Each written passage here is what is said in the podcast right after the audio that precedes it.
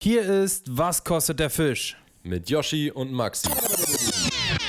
WKDF.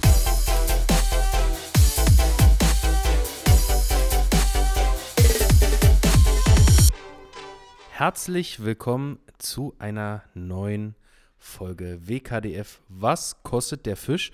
Heute mit der letzten Folge vor der Winterpause. Und äh, Maxi und ich haben uns nochmal was ganz, ganz Besonderes einfallen lassen, beziehungsweise jemand ganz, ganz Besonderen hier an einem ganz, ganz besonderen Ort. Maxi, wo sind wir, mit wem und warum? Ja, herzlich willkommen auch von mir. Ähm, also erstmal unsere Aufnahmesituation heute ist schwierig, weil wir haben leider ein Mikro zu wenig. Das ist noch bei Didi, das ist nicht, beziehungsweise in der Post, das ist nicht schnell genug zurückgekommen. Wir haben versucht, einen Ersatz zu organisieren, es hat aber nicht funktioniert. Ähm, das Ersatzmikro war vom Ton und so weiter alles nicht so, wie wir es äh, uns vorstellen. Deswegen teilen Joshi und ich uns heute ein Mikro. Also falls es irgendwann zwischendurch mal dazu kommt, dass äh, man jemanden im Hintergrund schon schreien hört, der was dazu sagen will, dann ist es entweder Yoshi oder ich und ähm, wir, ja müssen uns dann das Mikro gegenseitig hinhalten, wie bei so einem Interview eigentlich auch, ne? Ist ja eigentlich. Ja, ist ja eigentlich. da, da, so weit. da war der, da war der erste, äh, das erste Mal schon der kleine Fail. Aber ihr könnt es uns verzeihen, außerdem sind wir auch nicht die Hauptakteure, würde ich sagen, Richtig. des äh, heutigen Podcasts. Ja, das äh, ist natürlich der eigentliche Grund, ähm, warum wir heute hier diese Situation haben. Denn wir haben zwei Mikrofone, sind aber zu dritt. Und die dritte Person, die heute mit dabei ist, ist der liebe Alexander Segeke vom DRV.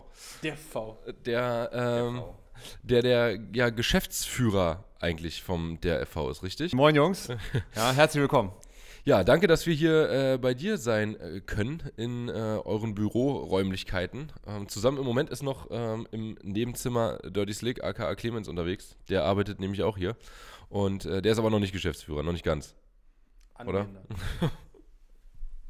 Angehender äh, Geschäftsführer. Auf jeden Fall äh, eine sehr, sehr schöne Räumlichkeit, muss ich sagen. Hier, äh, hier gibt es sehr, sehr viel zu sehen.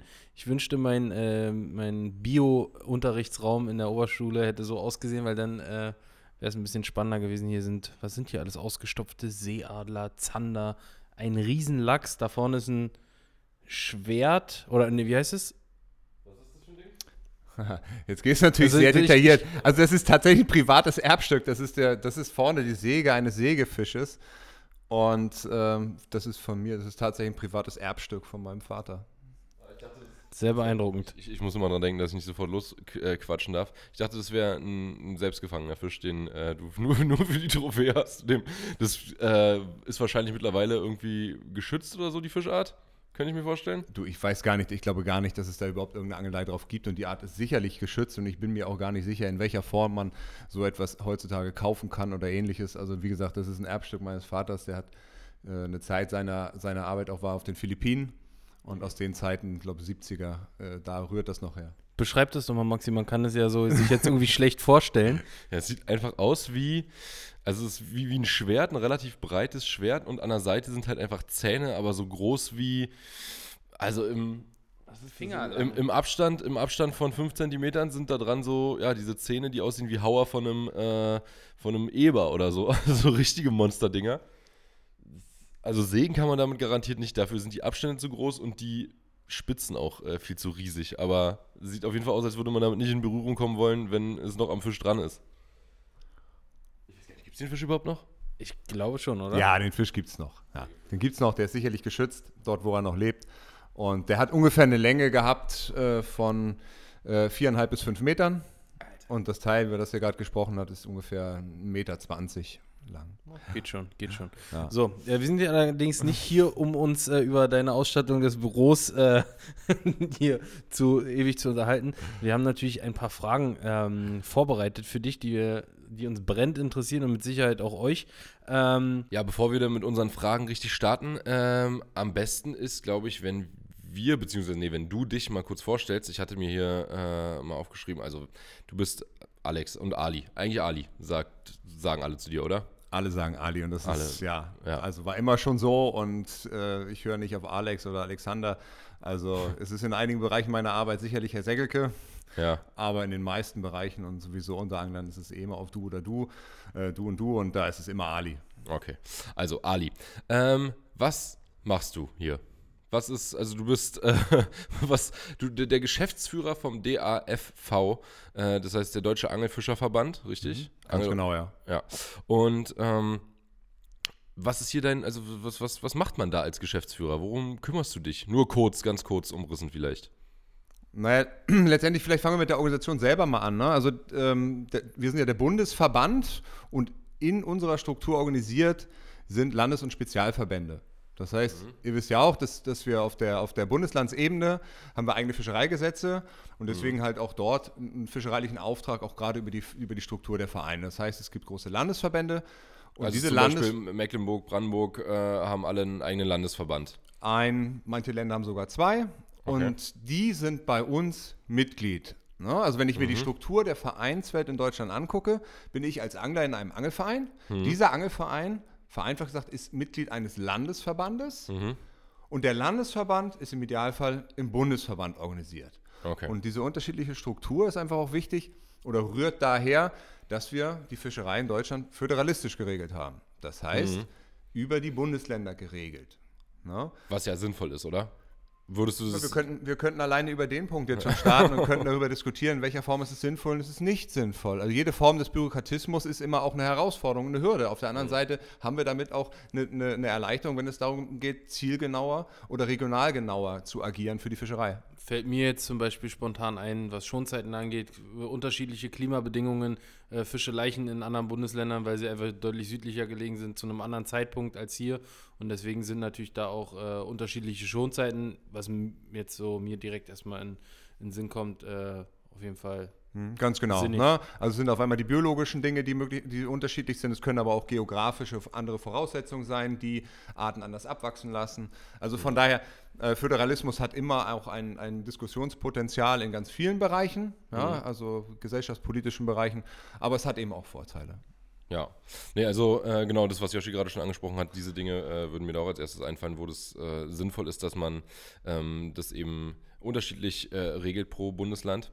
Und äh, okay, aber dann ist trotzdem noch, also wenn das, ich bin im Angelverein, wenn ich mit meinem Angelverein irgendwas mache, muss der oder der Angelverein äh, ist organisiert nochmal über den Landesverband und du bist dann oben über allem sozusagen. Also man kann theoretisch, könnte man sagen, du bist die Spitze der organisierten Anglerschaft in Deutschland, oder? Ja, ich, ich, oder der ich, Präsident? Ja, naja, wir können da mal noch ein bisschen ins, ins Detail gehen. Also, ähm, wenn, wir, wenn wir eine Vereinsebene haben, wo ich als Angler organisiert bin, ja, wie ihr das seid, wie ich das bin, mhm dann äh, hat man in der Regel die Auf Aufgabe, vielleicht sein Gewässer zu, zu bewirtschaften, also Besatz zu machen, vielleicht äh, von, von, Müll zu, zu säubern oder mhm.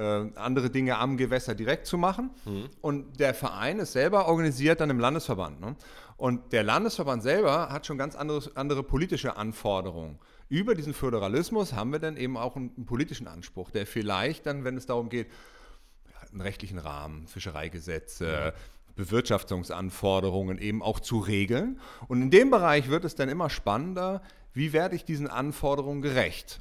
Mhm. Und jeder Verein hat in seiner Struktur, ist eigentlich so, dass, das, dass wir sehr, sehr ehrenamtlich aufgebaut sind. Das mhm. heißt, der Vorstand in Deutschland in den Angelvereinen ist in der Regel ausschließlich ehrenamtlich tätig. Mhm. Aber mit dem Grad der, der Verantwortung, also Landesebene oder Bundesebene, vielleicht kommen wir da gleich ja dann noch, hin, wenn wir beim DARV dann landen, mhm.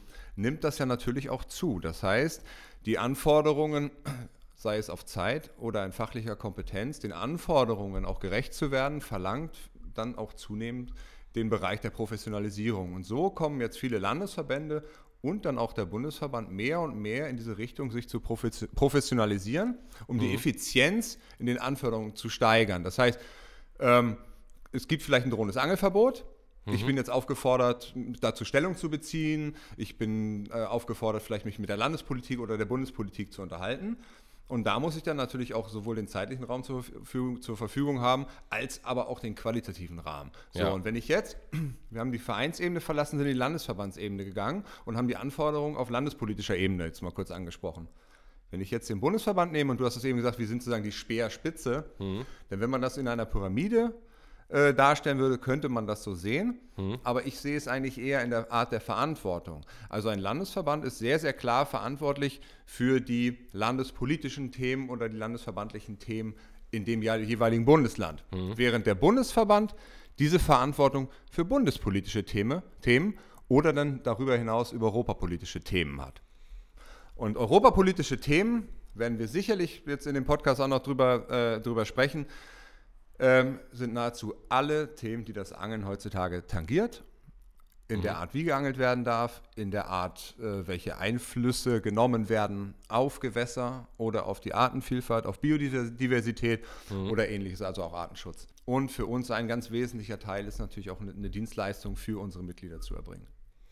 Okay, also man kann sagen, äh, im Prinzip ist es die ja, Verbindung auch dann zwischen ähm, den Verbänden, also den Landesverbänden und der Politik und äh, wie du eben schon gesagt hast, die, äh, ja, die Dienstleistungen für den Angler mit allem im Prinzip, was ihr macht. Ja, also vielleicht, wenn wir mal ein konkretes Beispiel dann auch gleich, mal dann, dann nehmen können. Also es kommt jetzt zum Beispiel ein, ein Thema, was europapolitisch aufgehängt ist.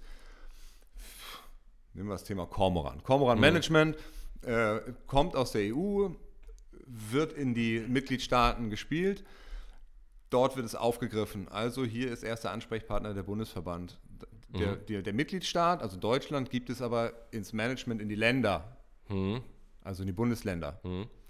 Dort muss es dann der jeweilige Landesverband aufnehmen und dann gibt es die Möglichkeit, zum Beispiel im Cormoran-Management da äh, etwas zu machen. Das heißt, wir haben immer irgendeine gewisse Form von Durchreiche oder Durchgriff und jede Ebene hat aber seine, seine Verantwortung. Das heißt, wenn jetzt das Land Niedersachsen oder das Land NRW, Nordrhein-Westfalen sich für diese Form des Cormoran-Managements, welcher das auch immer ist, entscheidet, ist das deren Entscheidung und obliegt deren Gewalt. Mhm. Wie wir uns aber gesamtheitlich zum Thema Cormoran Management und wie man das einordnen oder bewerten muss, äh, das ist die Kommunikation des Bundesverbandes, zum Beispiel nach Brüssel. Okay, Ja? alles klar. Und was wir, wir fingen eigentlich an mit der Frage, äh, was machst du hier eigentlich? Ne? Also, also ich- selber, ich, ich sehe das mal ganz gerne so, dass wir, wir haben hier ein Team, das be- besteht aus Hauptamtlichen. In der Geschäftsstelle seid ihr jetzt gerade. Und äh, über uns ist letztlich ein, ein, ein ehrenamtlicher Vorstand. Mhm. Na, also das ist das Präsidium. Genau, das ist auch der Präsident dann quasi. Genau, das ist der Ja. Präsident. Dazu gehören vier weitere, die das geschäftsführende Präsidium leiten und noch sieben Referenten. Mhm. Dazu kommt noch eine Justiziarin, die hat aber nur eine beratende Stimme. Mhm. Und wie ich eben ja schon gesagt habe, die Anforderungen werden mehr, die Professionalität geht nach oben und der Verband hat sich sehr, sehr stark auch in diese Richtung bewegt. Wie können wir den Anforderungen stärker gerecht werden, indem ich nämlich im Hauptamt Professionalität oder professionell nachsteuere. Das ist so der Ansatz. Okay. Und ja. Okay, das heißt, es gibt einfach keine höhere hauptamtliche Funktion als dich. Ja, also wenn man das so betrachten will von der, von der Bundesebene her, ja. Okay, alles klar. Gut, na dann sitzen wir mit dem Richtigen zusammen, wenn wir hier ein paar Themen mal äh, auf den Tisch bringen wollen. Ähm, Thema ähm, Berliner möchte in Sachsen-Anhalt angeln gehen. Hoppala, Maxi schmeißt jetzt hier schon mit Handys. Ähm, nee, aber das ist natürlich auch so ein Thema dann, was äh, den verschiedenen Landesverbänden dann geschuldet ist, ne? Da jede, jeder Landesverband da die eigenen Regeln quasi für, für das jeweilige Bundesland hat, äh, kommt es dann halt auch mal zu so einem Angelkartenwirrwarr und bürokratischen äh, Haufen, ja. Ja, also das ist sicherlich ganz, ganz vieles historisch gewachsen und genau auch eben dieser Historie geschuldet. Und was du ja ansprichst, ist ja eben so diese, diese Herausforderung, wenn ich jetzt in, Brand, in Brandenburg organisiert bin und ich möchte dann aber möglicherweise in Sachsen-Anhalt angeln, dann ist das möglicherweise noch einfach, weil da gibt es tatsächlich einen Gewässerpool und Austauschkarten, also den DAV Gewässerpool zum Beispiel noch. Es gibt aber Bundesländer, wo das eben nicht ganz so einfach ist. Und da ist immer die Frage, wie auch vielleicht Bundesländer untereinander sich äh, einen Austausch ermöglichen oder welche Form von Nutzung äh, zugelassen ist. Ja, und das ist ganz, ganz vieles eben aus der Historie gewachsen. Mhm. Ja. Naja, ich glaube, es zwickt sich dann halt auch immer mehr, mehr zu, ne? Weil irgendwie hast du die, die festen Strukturen und irgendwie muss es dann halt auch durchziehen, sage ich mal so. Und wenn du irgendwo mit dem, mit den Angelkarten jetzt angenommen in Printform anfängst, dann muss es halt auch bis zum Ende äh, durchgezogen werden, ne? Ja, man kann immer auch wieder Sachen aufbrechen, ne? Und gerade auch diese Form von Austausch und, und, und den Zugang zu vereinfachen. Also wenn ich, wenn ich an so einige ähm, Online-Portale denke, die da in den letzten Jahren ja auch auf dem, auf dem Markt auch aufgepoppt sind, dann ist zumindest in dem Bereich, also wenn es um den Zugang geht, ja doch etwas, etwas passiert, ne? Also Teilweise, weil man sich wirklich, äh, ich glaube, bei der Hälfte immer noch die Karte dann ausdrucken muss. Also du kannst dir die Karte zwar online kaufen, musst sie aber in Papierform mitführen. ja, ja. Also ja eigentlich. Ja, also ich, ich glaube, du, du spielst natürlich auch klar auf diesem, diese, A, erstmal diese analoge Form, die noch sehr, sehr dominant ist. Also jeder von Sagenland kennt ja irgendwie diesen Wust an, an, mhm. an Papieren, die wir, die wir mitschleppen, was ähm, sicherlich in Teilen auch schon deutlich hinterfragt und auch zu Recht hinterfragt wird. Und ähm, da gibt es auch, gibt es aktuell auch Bewegungen, ja. Mhm. Also das, also nicht nur jetzt über so, so sehr förmliche Dinge wie ein Online-Zugangsgesetz, wo Behörden angehalten sind, ihren, ihre zum Beispiel Fischereischeine zu, zu digitalisieren, um den, um, ne? Also da, da gibt es sehr, sehr aktuelle äh, und auch sehr konkrete Projekte, zum Beispiel die Harmonisierung des Fischereischeinwesens, ähm, wo es auch mitunter darum geht, vielleicht auch die Anerkennung äh, wieder deutlich zu vereinfachen, um das eben nicht nur eben aus dem Sinne des, des Bürokratismus, sondern auch im Sinne der Angler einfach ein bisschen klarer auch darzustellen. Mhm. Äh, die, also dieses Bestreben gibt es, ja. Und auch von unserer Seite als Bundesverband gibt es ein ganz, ganz deutliches Bestreben, äh, auch die, die äh, Digitalisierung mhm. voranzutreiben. Geht also natürlich immer nicht mit dem Fingerschnips, ist klar, das dauert äh, wahrscheinlich mehrere Jahre, um sowas äh, dann umsetzen zu können. Jahrzehnte. Ja. ja. wir haben jetzt ja schon zwei, dreimal über so eine historisch gewachsene Struktur gesprochen. Ähm, ich kann das aus der eigenen Erfahrung sagen. Wir haben seit 2018 den Einführungsprozess eines digitalen Mitgliedsausweises, hm. ähm, der über, ein, über eine Checkkarte mit NFC. Jahr, 20, ja. Naja, das, es, es, es sind ja immer so äh, zweierlei äh, Paar Schuhe. Ne? Das eine ist das, was wir einführen möchten und das, was jetzt vielleicht eine Organisation ist bereit auch schon ist, äh, bei sich einzuführen. Und wir haben auch ganz bewusst eine relativ lange Pilotphase äh, zugelassen, weil es keinen Sinn macht, da auch Strukturen zu belasten, die vielleicht dazu noch nicht in der Lage sind oder aber äh, vielleicht für sich einfach ein bisschen länger auch noch Zeit benötigen. Aber dieser Weg, ähm, mal, die, die anglerische Struktur zu digitalisieren, ähm, ja, ist, ist, ist, längst zeitgemäß und überfällig. Hm. Dann stellt sich mir bei all dieser Bürokratie, äh, um die wir, über die wir hier sprechen, die Frage, das ist ja oft was, was äh, halt so alte Vereinsstrukturen und so weiter mit sich bringt. Du bist jetzt aber ich würde mal sagen, du gehörst nicht zu den Leuten, die lange, äh, oder lange sicherlich mittlerweile schon, aber nicht, du gehörst nicht zu den alten Vereinsstrukturen, du bist relativ jung eigentlich noch. Und ähm, untypisch würde ich sagen, wenn man erstmal, also wenn ich mir den Präsidenten vorstelle, der sieht nicht aus wie du. Der ist älter mit Sicherheit als du und ähm, ist nicht so, ja, ich sag mal modern, oder? Würde ich, würde ich einfach so, ich weiß nicht, wer, wer das ist, der Präsident. Meinst du jetzt, meinst du jetzt sozusagen meinen Präsidenten, genau. den Präsidenten des DRV? Ja. Ich glaube, das geht hier nicht um das Alter, sondern um die Sichtweise. Und Aber die ist ja häufig mit dem Alter auch irgendwie verknüpft, beziehungsweise, das meine ich ja auch, ja, du bist ja nicht nur, nicht nur jünger, du bist ja auch an sich so modern halt. Also ja, natürlich ist es so. Ne? Also ich, wir können, also wenn ich, wenn ich zurückblicke über die letzten sechs Jahre, dann gab es eine, eine, klare Denke und meine Aufgabe, so habe ich sie immer interpretiert, ist, diese klare Denke zu kommunizieren in den Vorstand, um ihn auch mitzunehmen, um ihn auch zu überzeugen. Mhm. Und dass es in einigen Bereichen halt auch notwendig ist, auch sich zu verändern. Aber jetzt auf, auf den Präsidenten zurückzukommen, also bin, muss ich ehrlicherweise sagen, in diesem Fall bin ich wahnsinnig dankbar, dass ich einen Präsidenten habe. Ja, mhm. der deutlich älter ist als ich. ähm, dachte ich mir. aber aber von, von, seiner, von seiner Denke absolut nach vorne gerichtet ist. Ne? Also okay, der sehr, sehr genau, und das ist auch eben eine der Grundvoraussetzungen, warum wir auch hier als hauptamtliches Team eben diese, diese, diese Veränderung, äh, die wir eingeschlagen haben vor einigen Jahren, äh, dann auch gehen können. Ja? Also gerade wenn man den Bereich der Öffentlichkeitsarbeit nimmt, mhm. unsere Bildsprache, unsere Textsprache, unsere, äh, ob das jetzt die Webseite ist oder ob das jetzt genau. auch die Entwicklung auf, auf, auf den sozialen Netzwerken, jetzt zum Beispiel Instagram ist, ja. dann ähm, ist da, glaube ich, eine, eine, eine klare, äh, moderne äh, ja. Sichtweise zu erkennen. Und das würde auch nur funktionieren, oder das funktioniert ja auch nur, weil wir ähm, einen Vorstand haben und da wieder auch auf den Präsidenten kann ich das durchaus so direkt hinmünzen, der genau auf die, für diese Dinge halt eben auch offen ist. Ne? Also das ist schon wichtig. Mhm. Aber was du ansprichst, ist eben halt auch diese Kritik, die ja ganz häufig von jungen Leuten kommt. Ähm, ach, dieses, diese, dieses Veraltete in den Vereinen, diese mhm. Strukturen, mhm. ich finde sie schwierig, ich, ich fühle mich da gar nicht so wieder, also ich finde mich da nicht wieder, ja. ich fühle mich da nicht wohl. Ja. Also ja, ich, ich kann das sogar auch persönlich von meiner Seite, ich bin, als ich vielleicht 15, 16, 17, 8 oder so, diese Alter. In unserem Alter halt. Na, so in eurem Alter war, ne? Oder auch noch Mitte 20. Ähm, es hat mich auch nicht angesprochen. Also bin ich auch ganz mhm. ehrlich. Ne? Also es, es, hat mich nicht angesprochen, weil es, weil es halt einen großen ähm, Generationswandel bedarf, um eben diese neuen oder die jungen Menschen dafür auch zu begeistern. Und ich glaube, das ist eine der ganz, ganz wesentlichen Herausforderungen auch in der, in der Verbandswelt. Also sowohl mhm. im Verein als im Land, äh, egal wo, mhm. ähm, eben äh, dieses, dieses, diesen Umgang ähm, ja. etwas, etwas, etwas offener zu gestalten. Mhm. Ja, und ähm, es ist, ist, eben auch eine große Herausforderung. Und als, vielleicht, das, wenn du mir die Zeit gestattest, also Klar. auch für mich war es ja mit, mit damals ähm, Mitte 30 auch eine Herausforderung zu sagen, ich gehe jetzt auch beruflich den Weg in einen Verband. Das war genau meine Frage. Wie bist du dann trotzdem dazu gekommen, das zu machen? Eben wenn du ja dich auch, wie du gerade gesagt hast, vielleicht gar nicht so angesprochen gefühlt hast von diesem ganzen ja, äh, alten Verbandswesen. Ja, und ich glaube, das ist etwas, was wir eben auch benötigen in der Angelszene. Ich, äh, ist eben, es muss Leute geben, die eben genau für solche Dinge auch gerne Verantwortung übernehmen möchten. Und nicht sagen, ach, habe ich keinen Bock drauf, mache ich nicht, sondern ja, dann nehme ich es mal an. Und bei mir war das halt so, ähm, war eigentlich ganz simpel. Mein, mein Professor hat mich kontaktiert, bei dem ich studiert habe, damals dann hat gesagt, hier ist eine Ausschreibung, bewirb was, dich drauf. Was hast du studiert? Auch irgendwas mit Angeln oder in die Richtung? ja, wenn man sagt, Angeln studiert, dann ist man sofort bei Robert Arlinghaus. Also, ähm, ich bin Gewässerökologe, Fischbiologe.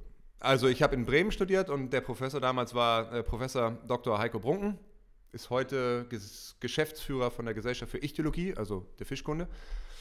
Ist mittlerweile äh, im, im Ruhestand, aber ähm, ist selber nicht, auch. Nicht zufällig der gleiche, bei dem auch Marco studiert hat und auch Marc. Nee, Robert. Robert Marc und Marco.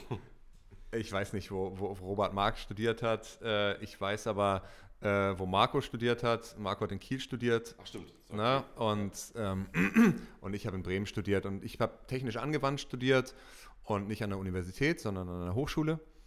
Und als dann die Mail kam von meinem Professor und es stand dann drin, hier, schau mal, das, das wäre was für dich, ja. Also, bewirb dich. Und dann habe ich halt mein, meine Rückmeldung gegeben und das sage ich jetzt nicht, aber dann kam zurück, machen. Und das habe ich gemacht und habe mich hm. damit auseinandergesetzt, ob ich mir das vorstellen könnte.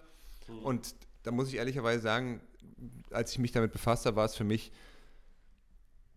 fast wie, wie ja, also es passt. Es, man, ich muss das machen. So, fast so, ich muss das machen. Hast dich in der Pflicht gefühlt? Ja, tatsächlich. Komischerweise ja. Also, ich hatte vorher schon mal mein, mein, mein Hobby zum Beruf gemacht und jetzt kann man sagen, oh, mach bloß nicht dein Hobby zum Beruf, verlierst dein Hobby.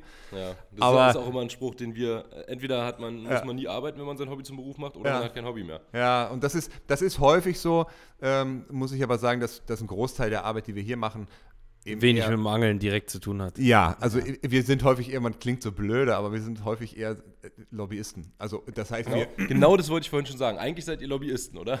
Ja, wir, versuch, wir, wir, wir, wir versuchen genau auf diesem Feld nämlich auch die, das zu sein. Das heißt, unsere Ansprechpartner sind Fischerei, fischereipolitische Sprecher in den Parteien. Unsere Ansprechpartner sind Behördenvertreter. Unsere Ansprechpartner sind äh, andere NGOs und deren Leiter. Das heißt, wir sind ähm, ja, Interessensvertreter und wenn man das so sagen würde, ist, ist das der Lobbyist. Ja, ja genau. Ich, ich wollte vorhin das Wort nicht sagen. Ich dachte, ja. das ist so negativ äh, behaftet. behaftet. und dann, ja. Ja, Aber ja und so, so kam das dann. Und dann hat sich hier natürlich eine, eine wunderbare Situation auch ergeben, weil wir ähm, die Möglichkeit hatten, äh, auch über, die, über das Zugeständnis der Mitglieder, die beiden Geschäftsstellen, die ja noch herrührten aus, herrührten aus Ost und West, also eine zweite Geschäftsstelle in Offenbach, VDSF-Zeiten noch, und hier dann in Berlin. Verband Deutscher Sportfischer ist es, ne? Den ist damals noch, ne, das war damals der größere. Da war es bei uns noch der nur DAV, ohne das F dazwischen. Deswegen ist bei uns auch immer noch eigentlich, man sagt ja, ist ein DAV-Gewässer, ist ein, äh, hast den DAV-Schein dabei, äh, musst noch DAV-Abgabe holen und so weiter. Also man sagt bei uns immer noch eigentlich nur DAV, ne? Genau, sagt man, und das sagt man drüben noch VDSF? Bitte was? Sagt man drüben noch VDSF? Äh, es, gibt noch, es gibt noch Landesverbände, auch in Berlin, der heißt zum Beispiel VDSF Berlin-Brandenburg, äh, ja. der kleinere Berliner. Aber ich glaube, ähm, dass diese DAV-Geschichte auch überhaupt nicht falsch ist, weil es diesen DAV-Gewässerpool auch noch gibt. Den ah, gibt es noch. Und das hat eben diese, diese, was wir vorhin schon hatten mit diesen, mit diesen Austauschkarten, diese Thematik. Ja, ja. Na?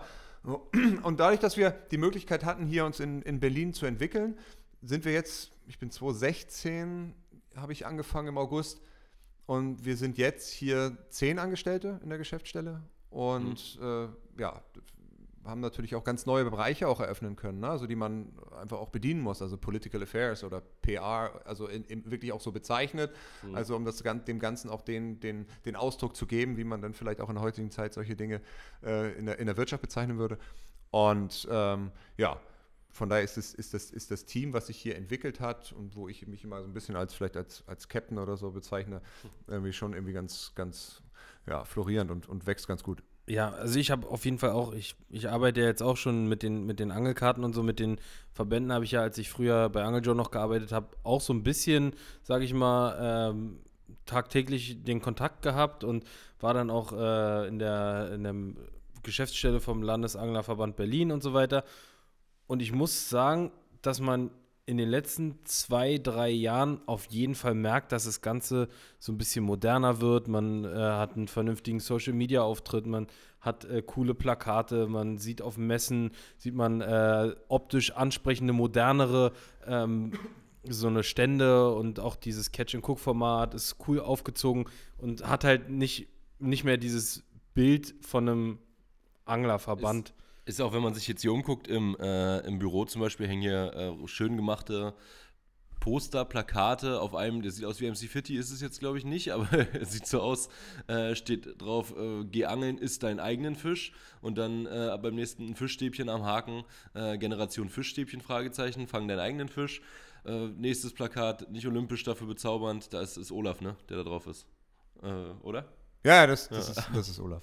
Ja, ja auf jeden Fall. Die Angel lasse ich faszinieren. Also coole, hippe, modernere ähm, ja, Plakate und, und, einfach ein Auftreten nach, nach außen, was auf jeden Fall zeigt, dass da was passiert. Das finde ja. ich auf jeden Fall. Also wenn ich äh, ist mir jetzt ich, aufgefallen in den ah, letzten Jahren. Auf jeden Fall. Also ich glaube, wenn, wenn ich die Sekunde habe, da, darauf mal einzugehen, ich glaube, es ist eine, die, eine Grundvoraussetzung ist, wenn man ähm, eine Organisation entwickeln möchte oder weiterentwickeln möchte, dann ist es wichtig, was ist seine Daseinsberechtigung? Die Frage muss man sich stellen. Ähm, was sind seine Daseins, äh, was sind seine Hauptthemen? Ähm, was ist seine Vision? Also dieses klassische äh, Vision, Mission, Values. Also was ist meine Vision? Wo wollen wir hin? Äh, was sind die Werte? Ne? Und wie, wie, wie setze ich die um? Und das waren so diese klassischen ersten Schritte, die wir dann hier gegangen sind. Und bei uns hieß das dann irgendwann, wir lassen uns mal das übergeordnete Ziel setzen, Angeln der Mitte der Gesellschaft. Das heißt, ah ja, wir sind doch viele, also sind wir auch Teil der Gesellschaft, auch mhm. gerne auch über die, über die, keine Ahnung, 7, 8, 9 Prozent äh, der Bevölkerung. Aber lass uns das ruhig mal oben hinhängen, dieses Thema Angeln in der Mitte der Gesellschaft als Division. Und wenn ich mir dann im Klaren bin, was ist unsere Hauptaufgabe, und die Hauptaufgabe ist, politisch zu arbeiten und als mhm. Dienstleister für die, für die Mitglieder zu fungieren, dann habe ich die, die, die, die, die zwei großen Säulen geschaffen. Und dann geht es eben darum, wie fülle ich die Themen, die wir zu bearbeiten haben, mit Leben. Mhm. Und dann hat man sehr, sehr, sehr, sehr klar, und ich glaube, über das eine oder andere Thema können wir heute noch sprechen, das sind diese klassisch politischen Themen. Mhm. Also, nehmen wir mal Kormoran, Ostseemanagement, Wasserkraft, mhm. äh, also invasive Fische. Invasive, äh, das sind so diese klassischen äh, Themen, mit denen wir uns tagtäglich auseinandersetzen. Ja. Auf de, bei denen du aber so auf dem, auf dem Battlefield nur ganz kleine Sprünge machst. Also wenn es da am Ende eine Entscheidung gibt, bist du, kriegst du ein Stück vom Kuchen ab. Mhm. Aber das ist ja nicht so, dass da eine grüne Lampe irgendwo ist und da muss nur der Angler draufdrücken und dann kriegt er alles. Also das ja. ist ja ein, das ist ja ein politisch-demokratischer leider, Prozess. Leider nicht, nicht sonst wäre wär das Kormoran-Problem mit Sicherheit schon etwas kleiner. Ich, ich, wünschte, ich könnte den einen oder anderen mal mitnehmen auf solche Veranstaltungen. Das ist mitunter also ein, ein zähes und hartes Ringen.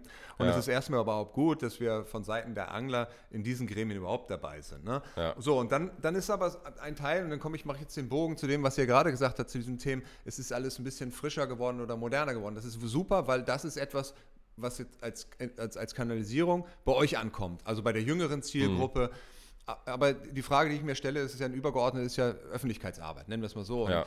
Es hat alles irgendwo so seine Berechtigung, auch eine analoge Verbandszeitung noch, genauso mhm. wie eine ansprechende Webseite oder Newsletter oder eben Social Media Campaigning. Die Frage ist immer, bin ich mir im Klaren, wen spreche ich an und wie spreche ich ihn an? Habe ich ja. die richtige Sprache? Habe ich das richtige Bild? Habe ich, das, habe ich das Format richtig gewählt? Und das waren so Dinge, mit denen wir uns auseinandergesetzt haben. Und da bin ich ein ganz, ganz großer Freund von ähm, Positive Imaging. Also mhm. wir verbringen alle hier auch im Team so viel Zeit hier und, und ähm, das ist eben halt auch schön, dass sich mit, mit dem Schönen oder mit dem Positiven auseinanderzusetzen. Ja, es, Ja. das- das- Kormoran oder, oder, oder Wasserkraft, das sind, das sind schwierige Themen. Ja, Ja, die sind textlich schwierig, das ist. Aber Angeln in die Mitte der Gesellschaft zu bringen, heißt eben halt auch, Themen zu besetzen, die die Mitte der Gesellschaft auch versteht.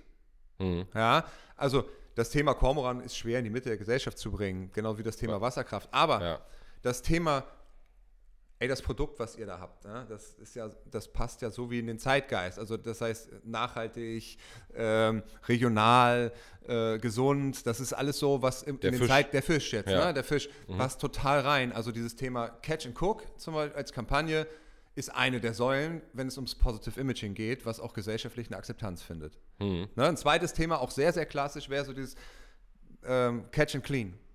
Bei uns heißt es dann Gewässerverbesserer. Also wir sagen immer, Angler sind Gewässerverbesserer. Nicht nur, weil sie es durch die Hege und Pflege an ihren Gewässern ohnehin müssen, ja, ähm, aber weil das auch eben ein Thema ist, was meines Erachtens viel höher auch raus aus der eigenen Bubble kommuniziert werden muss mhm. und ein super dankbares Thema ist, um das, um das zum Beispiel Angeln mit der Gesellschaft verständlich zu machen.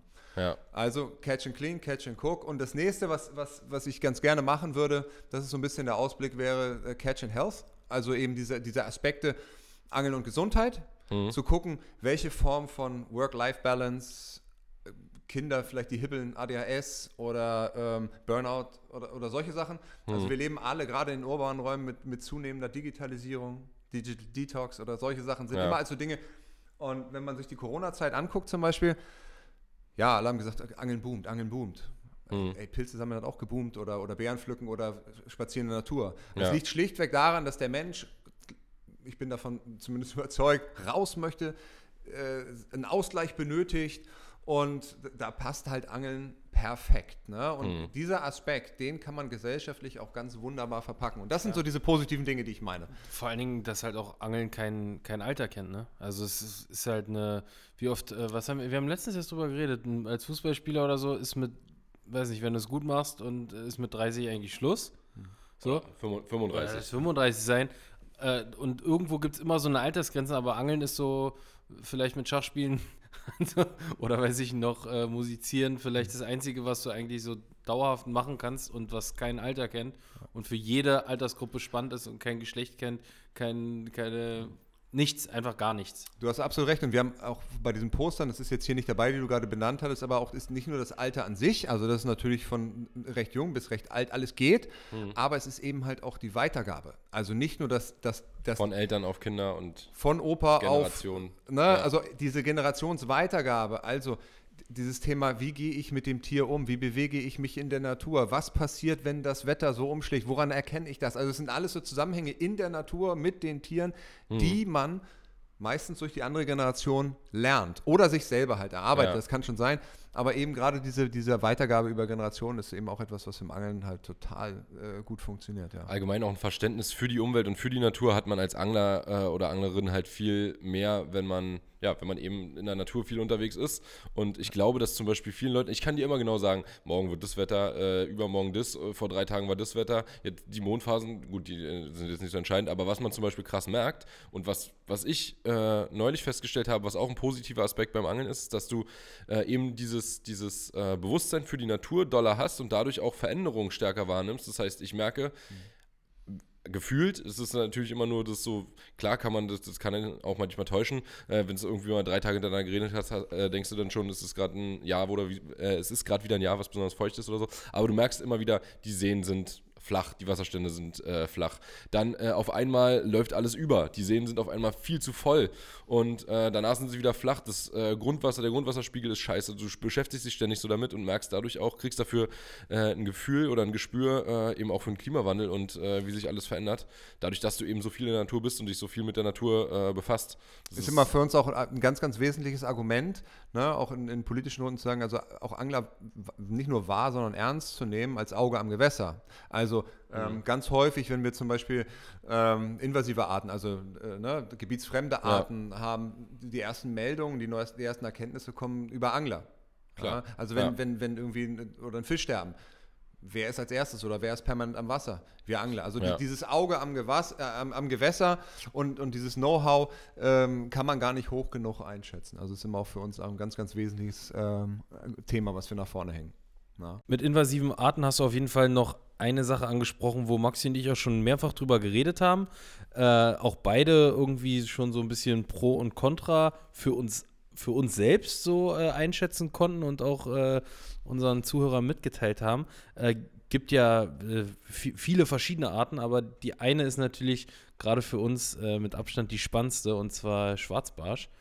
Ähm, Jetzt zuletzt, jetzt zuletzt sind wir doch aber auch noch auf eine neue gestoßen, die uns auch sehr gefallen hat eigentlich. Grundeln? Nee, Wo- Wolgazander. Ah, stimmt, Wolgazander, stimmt. Ja, die uns, also, wenn ich mir jetzt aussuchen könnte, Schwarzbarsch oder Wolgazander, ich bin da schon mehr beim Schwarzbarsch. Ja. Ist auch, liegt auch, glaube ich, daran, dass der Unterschied zu einem normalen Barsch beim Schwarzbarsch einfach deutlich größer als, als von einem Zander zu einem Wolgazander. ja. Und der Schwarzbarsch natürlich im Verhältnis auch größer werden kann als der normale und der Wolgazander eher kleiner bleibt als der heimische. Sogar. Also die, mit 60 ist ja schon fast Ende, ne? Ja. Ähm, aber zum Thema Schwarzbarsch kannst du uns doch bestimmt auch nochmal zwei, drei, vier, fünf spannende äh, Sätze erläutern, was denn so ganz offensichtlich für dich die, die Pros und Kontras sind. Also Und ob es nur Kontras gibt. Ich habe dazu auch, ähm, da, da gab es zum Beispiel, weiß ich, Diskussionen auch bei Social Media und zwar auch zwischen Landesverbänden. Ich glaube, es war der Landesverband Brandenburg oder Sachsen, Sachsen-Anhalt, irgendwie sowas. Einer, äh, wo unter einem Beitrag diskutiert wurde äh, darüber, ob man sich nicht darüber freuen sollte, dass jetzt äh, Schwarzbarsche bei uns in den Gewässern äh, vorkommen. Teilweise ist es jetzt nicht so, dass man auf einmal überall Bass fängt hier bei uns, ne? aber äh, es wurden halt ein paar gefangen hier und da und ähm, ja, ob das nicht eigentlich gut wäre für die Angler und da gab es, wie gesagt, Diskussionen zwischen äh, verschiedenen Anglern und aber auch dem Verband und äh, ja, den, den Anglern, die es halt befürworten, dass es diese Arten jetzt hier gibt. Ja, also ähm, Jetzt haben wir Das mal einen ist- kleinen das ist- Monolog gehalten hier. Ja, ja, absolut, ist fair enough. Also da gibt es ja sicherlich ganz, ganz, ganz, ganz viel auch, auch Diskussionsbedarf und, und vielleicht auch ähm, äh, Aufklärungsnotwendigkeit. Ne? Also es ist ja erstmal so, dass wir bei invasiven Arten die Herausforderung haben, dass es eines der größten Killer ist, wenn es um, um Diversität geht. Ne? Also das heißt, weltweit ist einer der größten Herausforderungen eben das Bewegen von neuen Arten, ne? in diese invasiven Arten. Ne? Und ähm, das, die können unterschiedliche Herausforderungen haben oder mitbringen auf die Arten, die vor Ort existieren. Also wenn ich mir äh, das zum Beispiel ansehe im Bereich von äh, direkte Prädation oder im Bereich von ich bringe Krankheiten mit oder äh, ich nehme Lebensraum weg oder ähnliches. Also das heißt, dieser, dieser negative Impact ähm, kann und ist in vielen äh, Belangen schädlich für die Artenvielfalt und die Artenzusammensetzung, die eigentlich heimisch ist. So. Und es gibt gesetzliche Grundlagen, Verordnungen, ja, vielleicht zuletzt zu nennen 2014 von der EU, dass es eine bestimmte Verantwortung für eben genau das Management solcher invasiven Arten gibt. So, und äh, das ist dann in Deutschland, das ist das Bundesumweltministerium, das es bei sich unter den Fittichen hat. Und die geben das weiter und bemühen das äh, Bundesamt für Naturschutz als Behörde. Ähm, Und die sind angehalten, Listen zu führen, Managementmaßnahmen zu, zu, zu entwickeln. Und äh, diese Listen unterscheiden sich zum Beispiel in schwarze Liste, graue Liste, weiße Liste. Also das ist so wie von Vorwarnliste bis Ah ja, okay. heftiger Impact. Ja. Und ähm, deswegen hat Welche Liste hat Schwarzbarsch? Ja, gut, also beim, beim, beim Schwarzbarsch sind wir europaweit, glaube ich, äh, um da jegliche Form der Illus- Illusion zu nehmen. Also wir sind bei der Art wirklich auch weltweit eine der, der, der hat 100 invasivsten Arten, also schädlichsten Arten. Also damit meine ich nicht nur Fische, sondern, sondern insgesamt Arten. Insgesamt auf alle Arten gesehen sind ist der, Fall, ist der so- Schwarzbarsch unter den Top 100. Er hat Also wurde schon überlegt, da die rote Liste.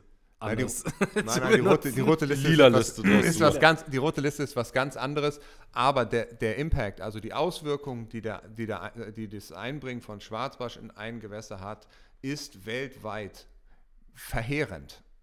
Und er zählt zu den 100 invasivsten, also auch ne, mit negativem Impact. Und von daher ist immer die Frage, und das wäre jetzt dieser Raum für Diskussion, ist dieser Fisch natürlich in seiner Entwicklung, also äh, hierher gekommen, weil es gibt Öffnungen von, äh, geht eigentlich nicht, ne? Ich, also da wisst ihr vielleicht, das ist Nordamerika oder so, ne? Das heißt, er muss in der Entwicklung der Mobilität hier irgendwo hergekommen sein. Ja. So, das heißt, er ist durch Menschenhand eingeführt Ja, worden. Und ja. in dem Moment äh, muss man auch dann ehrlicherweise sagen, ähm, sollte man hier auch nicht mit dem Gedanken spielen, das auch zu forcieren. Denn das kann auch zu juristischen Verfolgung führen. Wenn man es selber in die Es Hand ist- nimmt und die es verbreitet. Ist, es ist eine strafrechtlich zu verfolgende Tat, diese Fische, also jetzt den, den zum Beispiel, Hm. bewusst einzusetzen. Da- da- Das muss man sich, dessen muss man sich im Klaren sein. Hm. Ja, es gibt ja aber andere Arten, die vielleicht mittlerweile durch, durch menschliche äh, Einflüsse hier einschwimmen können. Also zum Beispiel durch die Öffnung Main-Donau-Kanal zum Beispiel, Hm. hat man ein komplettes neues Gewässersystem in äh, Südosteuropa eröffnet. Mhm. Schwarze Meer und solche Ecken. Na, und da- wird euch dann sicherlich auch sofort einfallen, die Schwarzmundgrundel Grundel, als ja. eine der Grundelarten, die wir jetzt haben. Ja. Ja, auch hochinvasiv. Man weiß noch nicht so ganz genau, welche Auswirkungen es hat. Wir Angler merken immer ganz gerne, dass die, die Köderindustrie hat sich darauf eingestellt. Es gibt Studien, dass jetzt Barsch, äh, Zander oder auch Rapfen äh, in der Population angestiegen sind. Also ne, ein Das positiver ist genau, Impact. wollte ich gerade sagen. Das Ja. ist also so für uns gefühlt auch, wenn man hier in Berlin guckt und Umgebung, seit die Grundel kommt, äh, wird es eher besser als schlechter mit dem Spinnfischen zum Beispiel. Genau. Mir, also eigentlich fällt einem als Angler, wenn so ein normaler Raubfischangler ist, das eigentlich nur auf, wenn man einen Fisch ausnimmt und der äh, quasi im Magen so ein paar Grundeln hat. Oder wenn man die halt im Sommer im Flachwasser, sage ich mal, sieht. Oder ähm, wie wir letztens auch festgestellt haben, beim äh, Cleanup in der Spree, das war ja unfassbar, wie viele Grundeln dann schon tatsächlich hier sind. Also als ich das erste Mal dabei war und wir da, weiß nicht, 40, 50 Grundeln aus den ganzen äh, Zäunen, Fahrrädern und so weiter rausgekrabbelt sind, äh, sind mir die Augen fast ausgekullert, weil ich kann, kann mir überhaupt nicht vorstellen, dass so viele da schon da sind. Ja, also die stellen mittlerweile natürlich gerade in völlig überprägten Gewässern mit Hart, Hartstruktur. Also das ist schon wichtig, dass die, die brauchen eine Hartstruktur, ob das jetzt so diese, der, die Steinschüttungen sind an Elbe, Rhein, Weser oder ähnliches, das lieben die, halt gerade auch mit den Höhlen. Oder jetzt eben halt auch an der, an der, an der Spree, da wo wir den Cleanup gemacht haben, ähm, wo ich dann, wo wir gerade über diese Struktur, die dann da reingebracht wurde, eine Hartstruktur habe, wo sie dann das gerne auch annehmen. Ne? Oder so die Mauern. Also die nehmen mittlerweile einen ganz, ganz ähm, großen Teil auch der Biomasse ein. Und ähm, das ist sicherlich so für den kurzen Zeitraum, über den wir jetzt sprechen. Ja. Oh ja, das ist neu- eine neue Art da, die ist also gut für Zander, Barsch, auf die, die du angeln möchtest. Auf der anderen Seite ist dann vielleicht die Frage, wenn man das aus ökologischer oder biologischer Sicht sieht, ähm, inwiefern haben wir hier überhaupt noch ein natürliches Gewässer mit der Spree? Und wären die, die Verstecke, in denen wir jetzt die Grundeln hatten, wären das nicht normalerweise die Habitate vielleicht vom Aal gewesen oder sowas? Also jetzt ist der Aal natürlich eine schwierige äh, Thematik, weil Bestand relativ gering, ähm, hat die Grundel das übernommen. Also ne, hätte es eine andere Form von Kampf um den Lebensraum gegeben, wenn, wenn, wenn wir noch mehr Aale gehabt hätten. Also auch das sind immer so Fragen, die man sich dann stellen muss. Ja? Aber es, es gibt ja auch invasive Arten, die äh, einfach akzeptiert sind. Also etabliert, ne? Ja. etabliert und Aal genau. Zum Beispiel, oder? Nee, Oder? Eigentlich, nee, nee, nee, nee, nee, Aal ist äh, keine invasive Art, aber äh, Karpfen, die hier eingebracht wurde. Ja, es gibt auch Irgendwann. Gibt, ja, oder auch viele sprechen auch etabliert mittlerweile, was ich von Regenbogenforelle oder sowas. Ja. Also das sind, man muss sich, glaube ich, ähm, keine Illusion machen. Also dort, wo man eine, ähm, eine invasive Art hat, die irgendwo aufkommt, gibt es meist ein ganz, ganz wesentliches Phänomen und das ist ein explosionsartiger Anstieg. Das heißt, eine neue Art hat irgendwelche Vorteile im Lebensraum und kann sich auf einmal explosionsartig entwickeln. ja. Das heißt, wenn man das über eine Kurve zeichnen würde, hätte man einen extrem steilen Anstieg. Und es ist sehr typisch für, für invasive Arten, dass es dann irgendwann wie so eine Sättigung gibt in dieser Kurve. Und dann geht es wieder runter. Und da gibt es zwei, genau, und dann gibt es zwei Möglichkeiten meist, oder zumindest, es gibt vielleicht mehr, aber äh, zwei, die sehr gängig sind. Das eine ist, nischt sich irgendwie verträglich ein Mhm. oder es verschwindet. so. Das ist zum Beispiel bei der Grundel ja auch eine Sache, man hat den Eindruck, die werden schon wieder deutlich weniger in äh, bestimmten Bereichen. Also ich habe zum Beispiel neulich erst mit Leuten gesprochen, die auch viel ähm, Wettkämpfe beim Stippen, äh, Hegefischen und so weiter am, an Kanalstrecken um äh, ja, die Havelgewässer äh, rundherum fischen. Und die haben gesagt, ja, die Grundel ist total zurückgegangen wieder. Also sie haben früher extrem viele Grundeln dabei gefangen, äh, so vor drei, vier Jahren. Und jetzt in den letzten ähm, zwei Jahren oder äh, im letzten Jahr wurde es wieder viel weniger mit der Grundel. Ja, also was ja in Berlin immer noch viel ist, sind diese Hegefischen. Ne? Also da, da gibt es ja auch die, die, für die Verpflichtung, auch Weißfische noch zu entnehmen, einfach um den, den Bestand zu hegen, weil man mal irgendwann gemeint hatte, wir hätten zu viel Biomasse in Berlin Ja. im, im, im Bestand der Weißfische. Ähm, ja, ähm, ich kann es nicht äh, hundertprozentig bestätigen. Äh, Aus wissenschaftlicher Ebene jetzt, Ja, weil ja. da habe ich jetzt Moment, aber ich kann es zumindest genauso subjektiv wiedergeben, ähm, weil ich mich erinnere, als ich 2011, 12 im Studium in, in Bremen, da waren die Erstfunde und das ging explosionsartig nach oben und du konntest eigentlich kaum mehr fiedern, du konntest kaum mehr äh, einen genau. Wurm oder ähnliches reinhängen. Das hat sich mittlerweile äh, so an, an, an, an Teilen, zumindest ist auch vom Hörensagen, ne? es ist jetzt Ja. wie gesagt, da gibt es sicherlich andere Meinungen da draußen, ähm, die das auch noch weiter, aber ähm, ich, der, der Aufschrei ist nicht mehr so groß, gerade in diesen Strömen, wie noch vor sieben, acht, neun Jahren. So, ja. Aber meinst du nicht, dass es sich vielleicht auch die Angler dann so ein bisschen umstrukturiert haben und es einfach nicht mehr praktizieren und es dadurch nicht mehr so auffällt? Also, wenn die, wenn die Fiederangler quasi das drei Jahre gemacht haben und irgendwie 95% Grundeln gefangen haben, dann werden sich ja bestimmt auch mal selbst hinterfragen und sagen, gut, äh, für ein paar Grundeln fahre ich jetzt nicht mehr ins Wasser, ich mach's nicht mehr.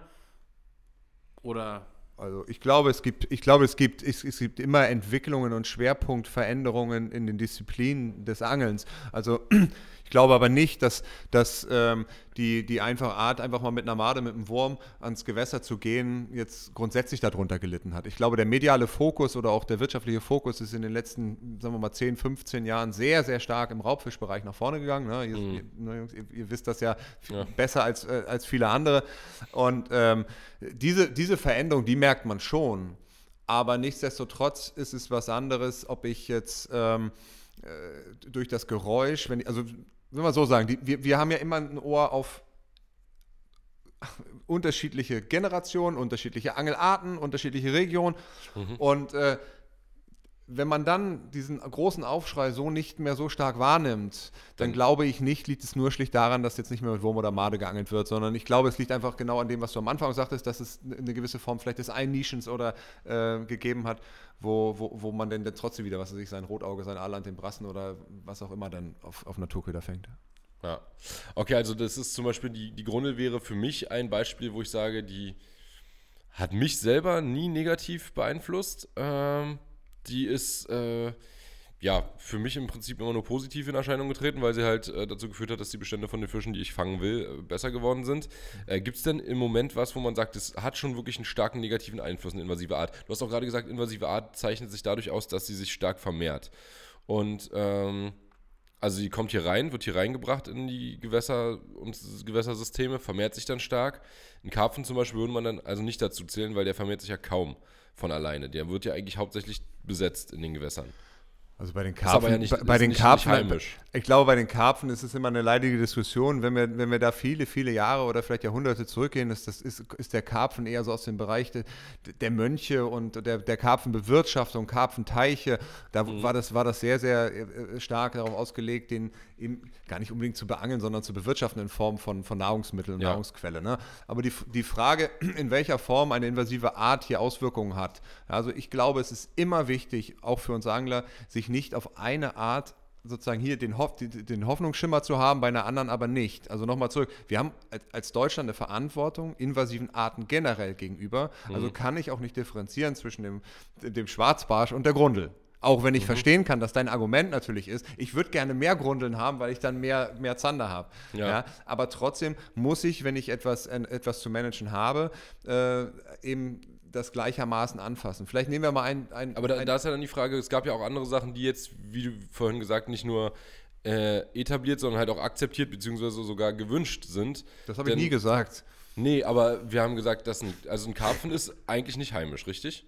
Ursprünglich. Ist, etab ist etabliert. Also es Genau. gibt eine Wildform. Es ist immer eine Frage, der Karpfen, also Cyprin, Cyprinus carpio ist bei uns heimisch.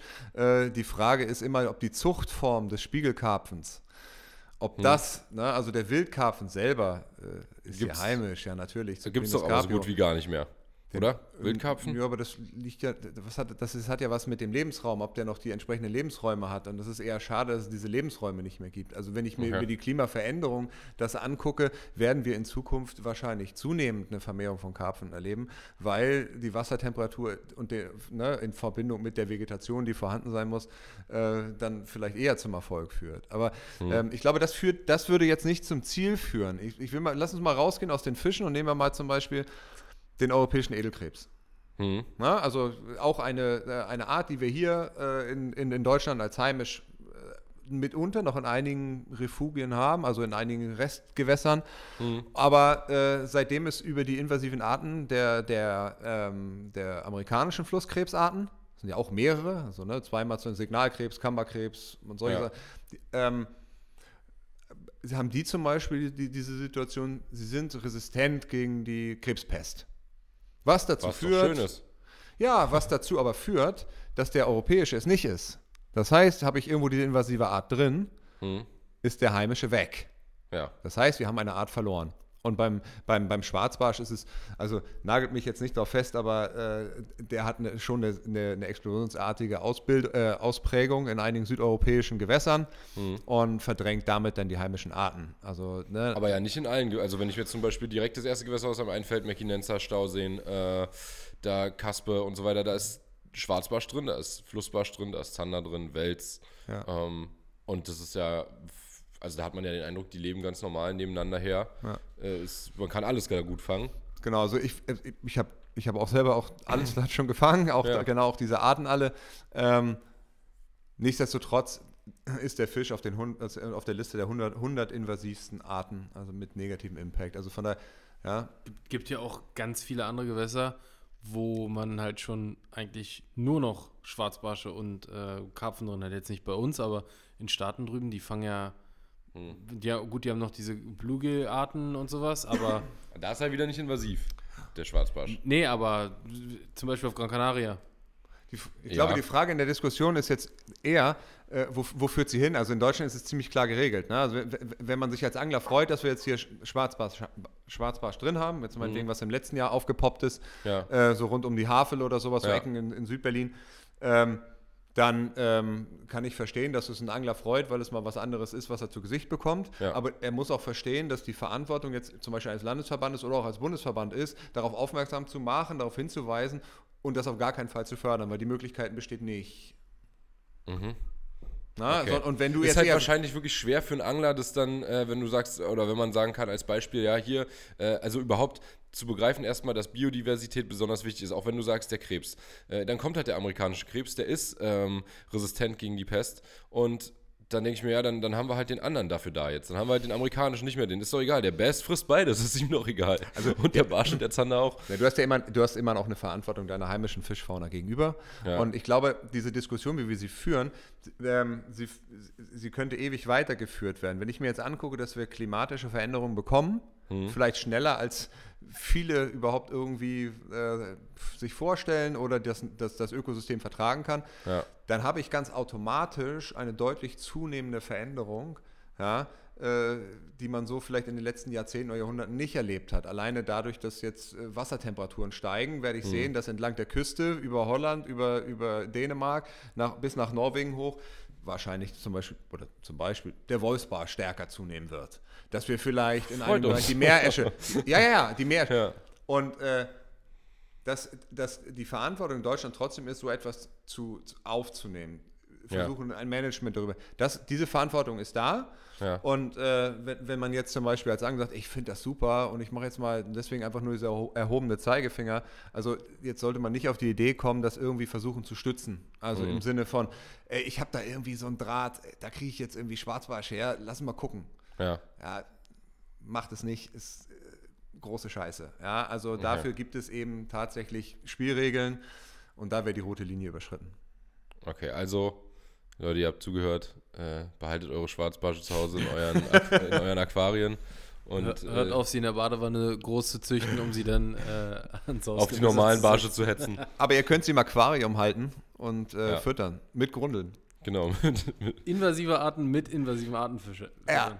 Aber äh, vielleicht mal so als kleine Anekdote, ne, weil du eben diesen Cleanup erwähnt hast. Ich fand das, ich fand das ja echt schon krass, ne, wenn du dann da so ein Cleanup machst und holst den, den, den Dreck da raus.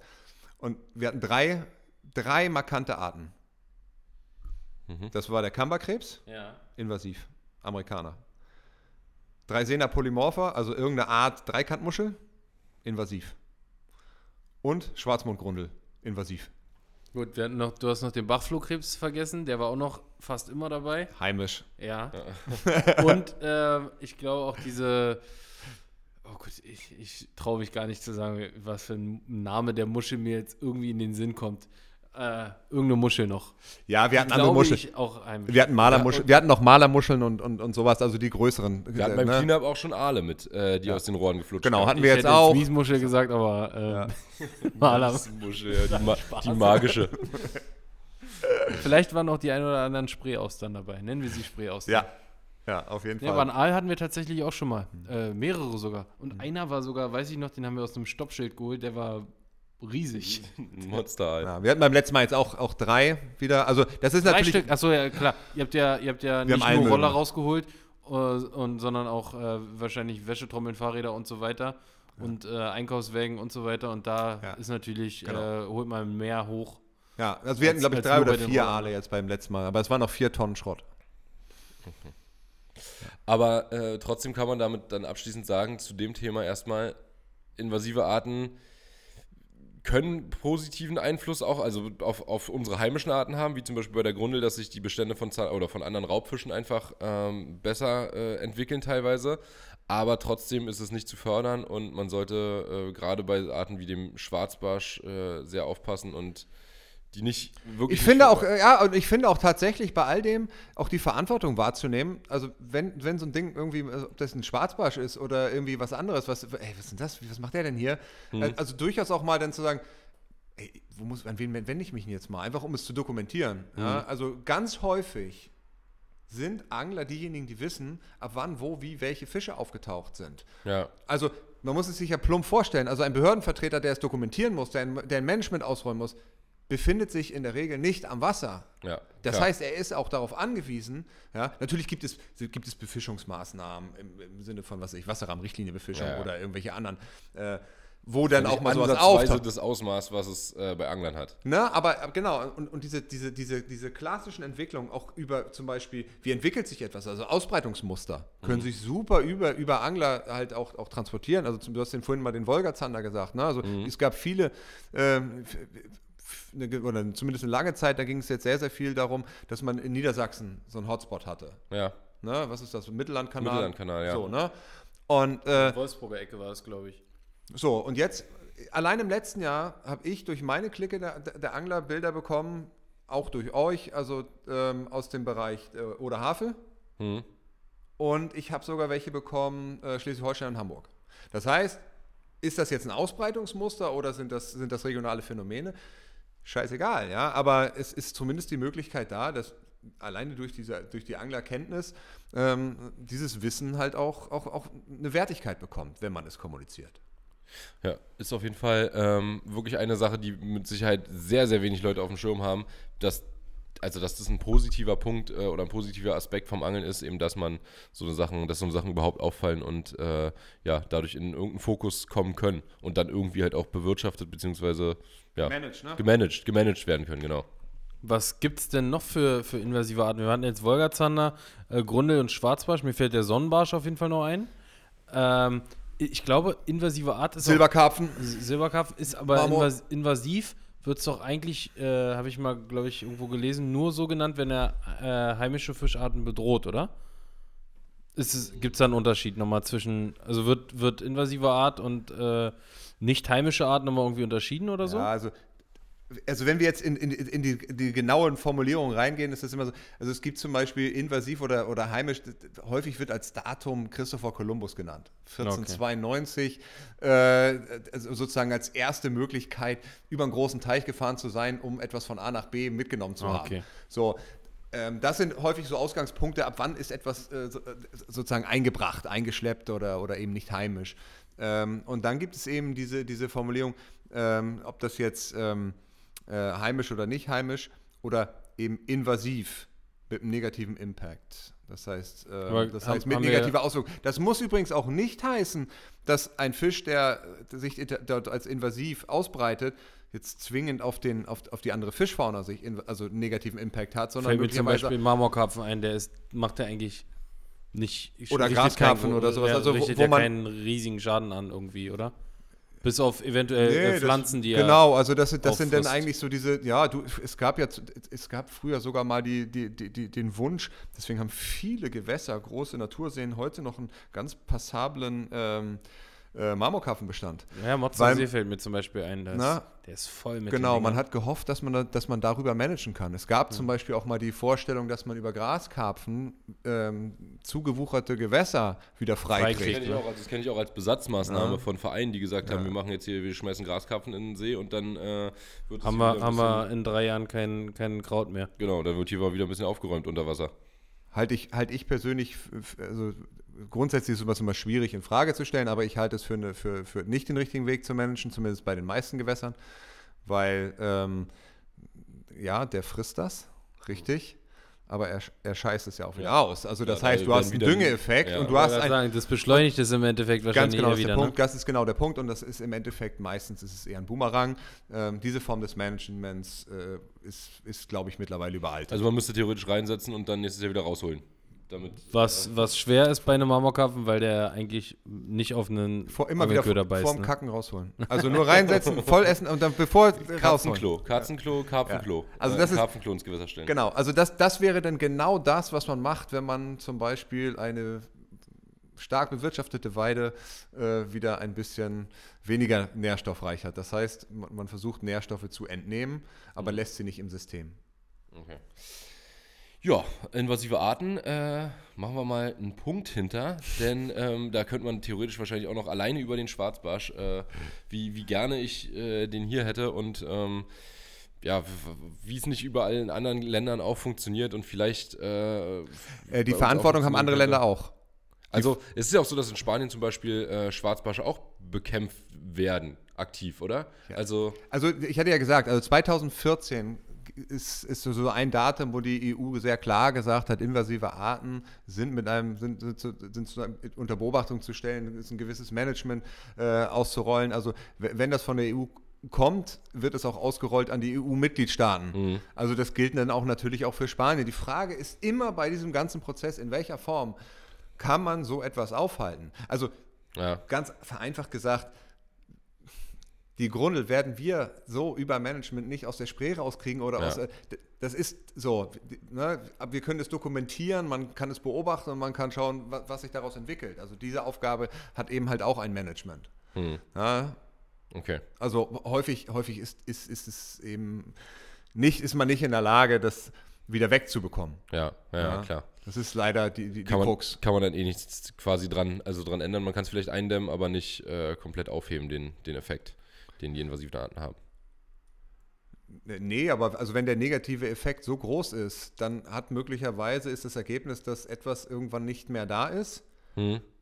Und dann ist die Frage, was man in 100 Jahren sagt, ist er jetzt etabliert und hat man sozusagen dieses Das ist genau vergessen? Also es ist wir denken häufig zu, zu kurzweilig. Ne? Also wir denken und diskutieren jetzt gerade über einen Zeitraum vielleicht von fünf bis zehn Jahren. Hm.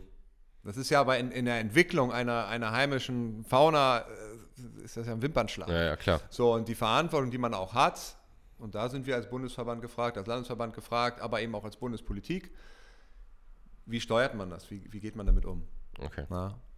Äh, kommen wir doch vielleicht mal von Arten, die sich äh, schlagartig ausbreiten und vermehren, ähm, die es äh, ja irgendwo dann mal nicht gab und jetzt zu viel gibt, zum, genau, gegen, zum genauen Gegenteil, nämlich Arten, die es mal viel gab und jetzt weniger gibt, die sich äh, zu wenig vermehren und äh, das, obwohl sie heimisch sind.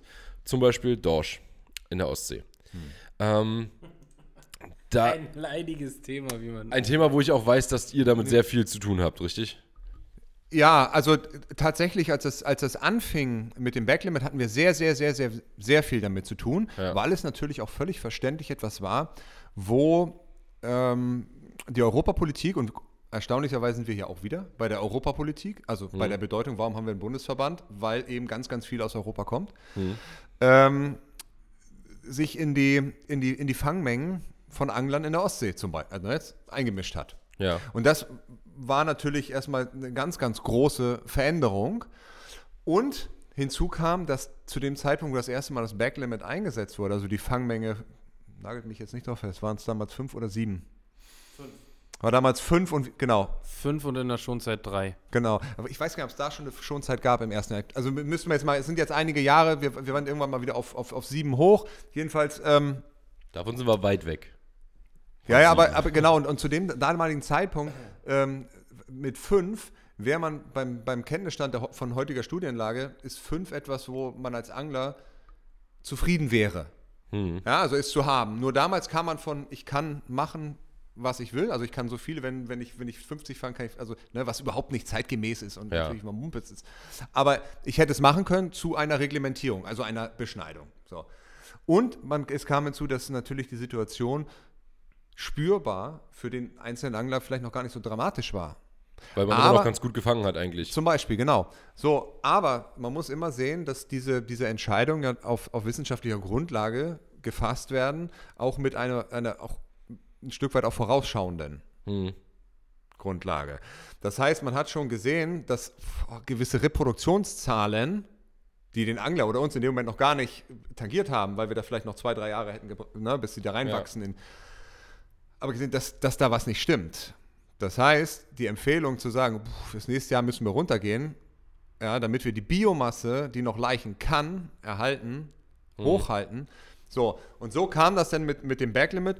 Und äh, wir sind jetzt in einer Situation, wo wir, glaube ich, so schwach dastehen in dem Bestand, dass es, muss man ehrlicherweise sagen, im Moment kaum Verhandlungsmasse gibt, äh, überhaupt über das Dorschangeln in den nächsten Jahren äh, groß, groß zu, zu, zu sprechen. Ja? Also, sind willkürliche Angelverbote doch mehr als Symbolpolitik.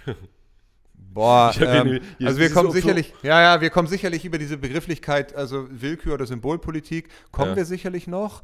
Ähm, das hat aber eher hier beim, beim Dorsch ist es eher ein Bestandsmanagement. Ähm, da muss man einfach auch sagen, naja, wenn nichts da ist, wo, wo sollen wir es hernehmen? Ja. Ne? Also ähm, ich habe jetzt, kann ich durchaus mal schon mal spoilern, also jetzt werden irgendwann demnächst die, ähm, die Reproduktionszahlen, ähm, die dann dahin münden, was der ICES empfehlen wird, also der Rat für Fischerei Mhm. empfiehlt. Und ähm, da kann man sehen, dass im letzten Jahr die, die, äh, die Reproduktionsleistung marginal besser war als im Jahr vorher. Okay. Ja, also Was aber nicht mit dem, das, das hängt ja alles nicht damit zusammen, dass zu viel geangelt wurde, sondern es hängt ja allgemein auch mit Nein, nein, genau. Also wir sind, mit, wir sind mittlerweile beim Westdorsch in einer Situation, dass die fischereiliche Sterblichkeit eine untergeordnete Rolle spielt. Ja. Ähm, wir haben eigentlich ein größeres Problem und das ist die biologische Sterblichkeit und die hat mittlerweile die fischereiliche oder fischereilich induzierte Sterblichkeit bei weitem Mhm. überholt. Und das wird, wird dann auch irgendwann, meist immer so im Mai, dann, dann veröffentlicht. Ja. Ähm, und wir können auch in diesem Jahr davon ausgehen, dass da nicht viel Verhandlungsmasse ist, wenn es darum geht, äh, Hoffnungen beim Dorschangeln in den nächsten Jahren jetzt irgendwie zu schüren. Hm. Und ähm, eher ganz im Gegenteil. Ne? Also das liegt eher aber nicht daran, dass jetzt die fischereiliche, äh, die Entnahme das Problem ist, sondern Ja. das System selber ähm, auch die Wissenschaft für extreme Schwierigkeiten äh, oder die Wissenschaft vor, vor, vor Schwierigkeiten gestellt hat. Also ähm, ob das jetzt äh, klimatische Bedingungen sind, also ähm, Erwärmung oder ob das Sauerstoffproblematik ist, ob das Eutrophierung ist, ob das ähm, noch andere Faktoren sind. Eutrophierung für die Leute, die jetzt hier keine Wissenschaftler sind, die äh, zu. Nährstoffgehalt. Ja, genau. Zu hohe Also Nährstoffe. Auf der anderen Seite ist, ist dann wiederum erstaunlich, warum, warum der, der Biomasse-Index, also auch, das gibt es auch bei Fischen, Ja. äh, auch nicht mehr so richtig hinhaut. Also die Fische wachsen nicht mehr so gut ab, sie werden nicht mehr so, äh, so fett, also passt nicht zur Länge das Gewicht. Also das sind alles so, so Dinge, die den, den Wissenschaftlern eine ganze Menge Sorgen bereiten. Hm. Und ähm, ja, wenn man dann noch guckt, also ja, von wo überall auch der Druck kommt, also vielleicht können wir auch nochmal Thema Kormoran, ähm, dann, ja, dann, dann kann man mittlerweile aktuellen Studien vielleicht auch entnehmen, dass 15.000 Tonnen junger Dorsche potenziell auch im Kormoran landen würden, was Ja. den, den, den Kalkulationen der Wissenschaft äh, so, dass die, die, die übersteigt das sogar. Ne? Also die, die Okay. Reproduktion der westlichen Ostsee ist, ist, ist, ja kaum noch 15.000 Tonnen. Also Hm. von daher, also das ist ein ganz, ganz schwieriges Thema. Es Äh, gibt sehr viele Probleme, kann man sagen, die darauf irgendwie Einfluss nehmen auf die Bestände. Also ver- verschiedenste Probleme. Ja, ja, also äh, man hat, es, man hat es in den letzten Jahren oder das letzte Jahrzehnt ja schon beim Ostbestand, also das, was so Richtung Polen rübergeht, gemerkt. Der ist ja schon völlig koll- kollabiert, da gibt es keine Fischerei mehr. Und wir haben eigentlich seit dem letzten Jahr eine Quote, wenn man das, ne, das ist eine reine Quote für die berufliche Fischerei bei 400 Tonnen. Ja. Etwas mehr. So, und ähm, wenn ich dann sehe, dass 400 Tonnen, vielleicht ein Viertel oder ein Drittel ist, was zu Low-Zeiten Angler gefangen haben, Ja. Drittel ein Viertel, dann, äh, dann, also es gibt keine gezählte Fischerei mehr. Ja. Ja, also die 400 Tonnen beziehen sich nur auf die Beifangquote, die ich über eine Plattfischquote oder sowas führen kann. Hm. Also das heißt, die, die Mortalität, die man in Kauf nimmt, dass man weiterhin Plattfische fängt zum Beispiel. Ja. Aber eine gezielte Fischerei auf, auf Dorsch gibt es so in dem Sinne eigentlich nicht. Okay, das, und da gibt es dann auch noch keine Prognosen, wie sich das entwickeln wird, weil es eben so viele nicht vorhersehbare Faktoren sind oder Ja. nicht überhaupt nicht verständliche Faktoren, die halt dazu führen, dass die, äh, dass der Bestand so schlecht ist. Nee, also ich, wie gesagt, ich bin letzte Woche, ich bin, ich bin Teil der Leitbildkommission vom Bundesministerium Ernährung und Landwirtschaft und äh, bin da als einziger Vertreter für die Angelfischerei. Und da sind die aktuellsten Daten dann auch gezeigt worden. Da wird dann auch ganz gerne mal so über Prognosen gesprochen. Ähm, da kommt aber immer wieder der Zusatz dazu, das ist eigentlich alles ein Lesen in der Glaskugel. Ja. Wir haben eine Situation, die schwer einzuschätzen ist. Ein Bestand, der nicht mehr in der Lage ist, sich auf so kurze Frist vielleicht zu erholen. Auch wenn man dazu sagen muss, auch das ist vielleicht ganz interessant zu wissen, also die, die Fortpflanzungs-, also die Biologie des Dorsches ist so, äh, dass er viele Eier äh, raussetzt, also ne, entlässt. Das heißt, viel, was weiß ich, drei, vier, fünf Millionen. Äh, das heißt, viele gute, potente Elterntiere könnten reichen, wenn die Umstände passen, um relativ schnell auch mal wieder äh, eine Erleichterung herbeizuführen. Da muss aber die ganze Ostseeküste in Watte eingewickelt werden. Ja, genau, das ist eben die ökologische sein. Herausforderung. Also Unter die, die Glaskuppel. es stimmt irgendwas mit dem System nicht und da guckt man dann auch vermehrt in die ratlosen Gesichter der Wissenschaftler. Krass. Ja. Ja, erschreckend, wenn man vor allen Dingen, wir haben das ja jetzt beide extrem mitbekommen, weil das eine Jahr noch, das war gerade mal, da, hat, da war schon Corona. Das heißt, es kann, ich weiß nicht, ich habe neulich drüber nachgedacht, ich weiß aber, es war schon Corona. Es kann maximal 2020 gewesen sein. ich glaube, es war Mai 2020 oder vielleicht war es auch 20, 2019. Nee, 19 kann es nicht gewesen sein, da gab es noch kein Corona.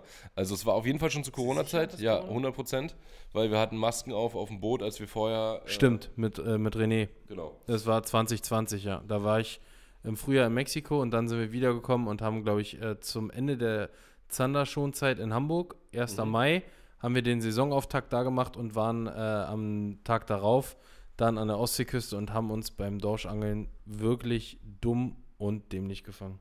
Ja, und ich, ohne dass ihr jetzt mal reingeht, ich vermute, ihr wart irgendwo zwischen Rostock und Rügen. Nicht ganz, ein kleines Stück drunter noch, äh, Keksdorf war das. Kann, kann man ja so offen sagen, der Spot ist eh im Eimer, also Rerik. Aber ist äh, Kühlungsborn die Ecke, ja. ja. Also das, das ist, sind auch immer wieder Spots, die auch immer wieder nochmal auch einen guten Tag bescheren.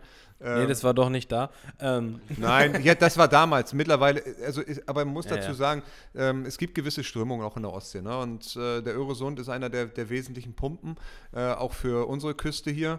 Und ähm, wenn äh, noch einigermaßen mal was kommt, dann ist es eher die östliche Seite Mhm. des westlichen Bestandes, um das so zu sagen, also der Bereich um Rügen ne? und, und, und Ja, davon ich- westlich. Aber dem, über den Bestand, über den wir gesamtheitlich reden, der, der geht ja von, von, von Mittelfahrt, also vom Kleinbelt runter über, äh, über, über Kolding, über Flensburg, über Eckernförde, über Lübeck, über Fehmarn, über Wismar, über Rostock, hoch nach Bornholm. Also das ist das, das, ist das ganze Gebiet, über das wir sprechen, wenn Ja, wir ich vom westlichen habe auch mal eine, eine Ausfahrt, äh, glaube ich, in Lübeck oder so gemacht. So eine Kutterausfahrt. Und da war ich, da haben wir mit Wattwurm geangelt. Und da habe ich irgendwann, den, ich glaube, es ist fünf Jahre her oder so, da habe ich den Kapitän dann mal gefragt, hä, fängt die keine Dorsche? Und dann hat er mich nur ausgelacht und meinte, Dorsche, die kennt man gar nicht mehr. Also, Und je weiter das, du nach und das Westen- war, war für mich, weil ich war das Dorschangeln aus der Rostocker Ecke gewohnt. und genau. Absolut, und das ist eben diese subjektive Empfindung. Ja, ich bin selber viel Bellyboot gefahren und auch genau die Ecke, die du angesprochen hast. Und da konnte man auch noch bis 2018, 2019 immer wieder auch schöne Abende haben, ja, wo, man, wo man auch mal noch äh, so mal das Backlimit relativ schnell voll machen konnte. Ähm, aber gerade so westlich rüber ist, Ja, ja. ist echt, Ist echt kompliziert gewesen. Für uns ist eher die Herausforderung jetzt zu schauen, wie geht man in Zukunft in diese politischen Gespräche rein? Ne? Also wo geht man vielleicht auch in, in Angebote? Ne? Wo man sagt man vielleicht ähm, für die Angelfischerei, wir gehen, wir gehen hoch im Mindestmaß oder wir, wir fangen irgendwann mal an zu diskutieren, äh, wenn wir einen gewissen Bestand haben, über Fenstermaße oder sowas. Ne? Es, macht das Sinn, einfach in der, in, um die Möglichkeit des Angelns überhaupt zu erhalten. ja, Ja. kommen verschiedenste Alternativen Ja. in Frage. Es gibt ja neben dem Dorsch-Thema ein noch aktuelleres Thema, würde ich sagen, äh, neben dem Dorschfangverbot. Und äh, das ist das ja, Aalfangverbot. was jetzt gerade bei euch Großthema war. Äh, sowohl über Social Media als auch auf der Website habe ich gesehen, äh, wurden da äh, mehrere Sachen zu geschrieben. Und da seid ihr als äh, Bundesverband, beziehungsweise natürlich sowieso die Angelvereine und äh, Landesverbände sind da strikt dagegen, gegen ein Aalfangverbot. Ein generelles. Ja, also das, das, da hast du vollkommen recht. Also das ist ja, das ist, glaube ich, wirklich das aktuellste Thema. Mhm. Und ähm, ich glaube, es ist unstrittig, dass wir, wir müssen nicht darüber diskutieren, dass die Situation um den Aal äh, keine einfache ist. Ne? Aber Ja. ne, wir, wir haben seit etwa zehn Jahren haben wir, ein- haben wir ein ganz, ganz niedriges Level an, an, an Aal. Ja, also muss man mal sehen, es ist nur ein Bestand. Ne? Es ist ja. der, der eine Bestand. Ja. Ähm, und das, dieses, dieses sehr, sehr oder das recht geringe Niveau hat einen marginalen Anstieg über die letzten zehn Jahre erfahren, aber es ist, es ist gering. Ist nicht umsonst, ist der rot gelistet, Aussterben bedroht, äh, ist in kaum noch äh, einer, einer Bewertungsmaske äh, erfasst, weil er so bestands, äh, besatzgestützt ist. Mhm. Also von daher ist es, ist, es, ist es sicherlich überhaupt nicht zu diskutieren, dass da eine prekäre Situation ist, wenn es um den Aal geht. Ich glaube, äh, man muss nicht in die Formulierung gehen, dass er vom Aussterben bedroht ist, im Sinne von, äh, wir haben immer noch eine Milliarde Glasaale und mehr, die an der, an der Küste ankommen, Biscaya und so etwas da unten. Ja. Also von daher, diese Entwicklung zeichnet sich über die, über die Daten, die wir haben, so nicht ab. Warum? Hier kommt allerdings wesentlich weniger an. Mittlerweile nur noch. ja, natürlich. Also äh, gerade da, je weiter du ins Landesinnere gehst, desto weniger kommt natürlich an, weil wir unsere Gewässer in ganz, ganz vielen Bereichen vermackelt haben, ne? verhunzt haben und über Querverbauung und auch gerade Wasserkraft, wo wir noch eine Turbine mit reingebaut haben. Ja. also das, das, das sind natürlich ganz, ganz große Hürden, die, die der Aal zu überwinden, überwinden hat. Und äh, ich kann mich als Kind erinnern, als ich, ich bin in der Elbe groß geworden, westlich von Hamburg, wenn, wenn da geschleust wurde, so an der Marsch, dann hingen die Wände von den Schleusen voll mit Glasaalen. Wenn wir ne, auf der Steinpackung bei Ebbe äh, die, die letzten Steine unten weggerollt haben, waren unter den Steinen überall Glasaale. Diese Situation haben wir nicht mehr. Ne? Ja. Also dieses, dieses wirklich, also diese extrem äh, guten Rückkehrerzahlen, all das ist nicht mehr, also die Situation, Wir sind nicht, mal mehr, nicht mal mehr 10% oder von den Rückkehrern, die jetzt hier bei uns ankommen. das, also ich weiß nicht, ob das nicht mal mehr 10% von was, von, von, von was meinst du jetzt 10%? Aale, die bei uns an den Küsten ankommen, in, äh, ob es jetzt hier bei uns in Deutschland ist oder allgemein in Europa auch an äh, anderen Küsten, da kommt ja wirklich wesentlich weniger als äh, mal ankam, nur noch hin. Als, ja, es ist immer die Frage, über welche Zeitspanne wir jetzt sprechen. Also im Endeffekt ist es so, also wenn man sich die Population sich anguckt, also den Bestand, dann haben wir etwa vor zehn Jahren einen ganz, ganz massiven Einbruch gehabt und seitdem hält es sich auf einem ziemlich niedrigen Niveau mit leicht ansteigender Tendenz, aber minimal. So. Aber die Frage, die du hattest, war, war, warum wir uns jetzt mit dieser Vehemenz gegen Dagegen. etwas aussprechen. Ja. So, und ich glaube, ist auch hier, auch da sind wir wieder bundespolitisch, äh, europapolitisch unterwegs. Es gibt Aalmanagementpläne, EU-Aalmanagementpläne. Und äh, die schreiben halt vor, dass man den, den, den Bestand stärken sollte. Und darüber hat man äh, eine Aufteilung vorgenommen der Flüsse in Flussgebietseinheiten.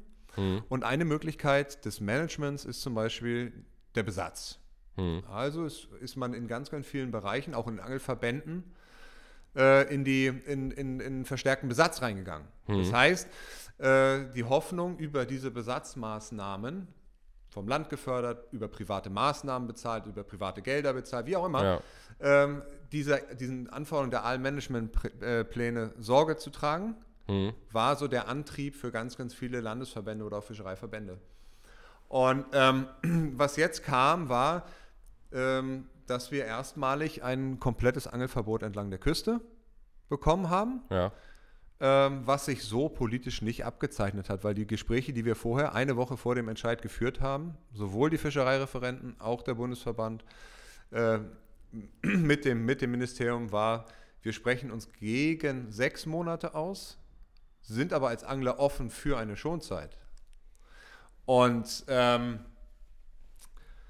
das äh, wurde dann vom Ministerium gekippt Hm. und das Ergebnis war zwölf Monate Angler, sechs Monate Berufsfischerei.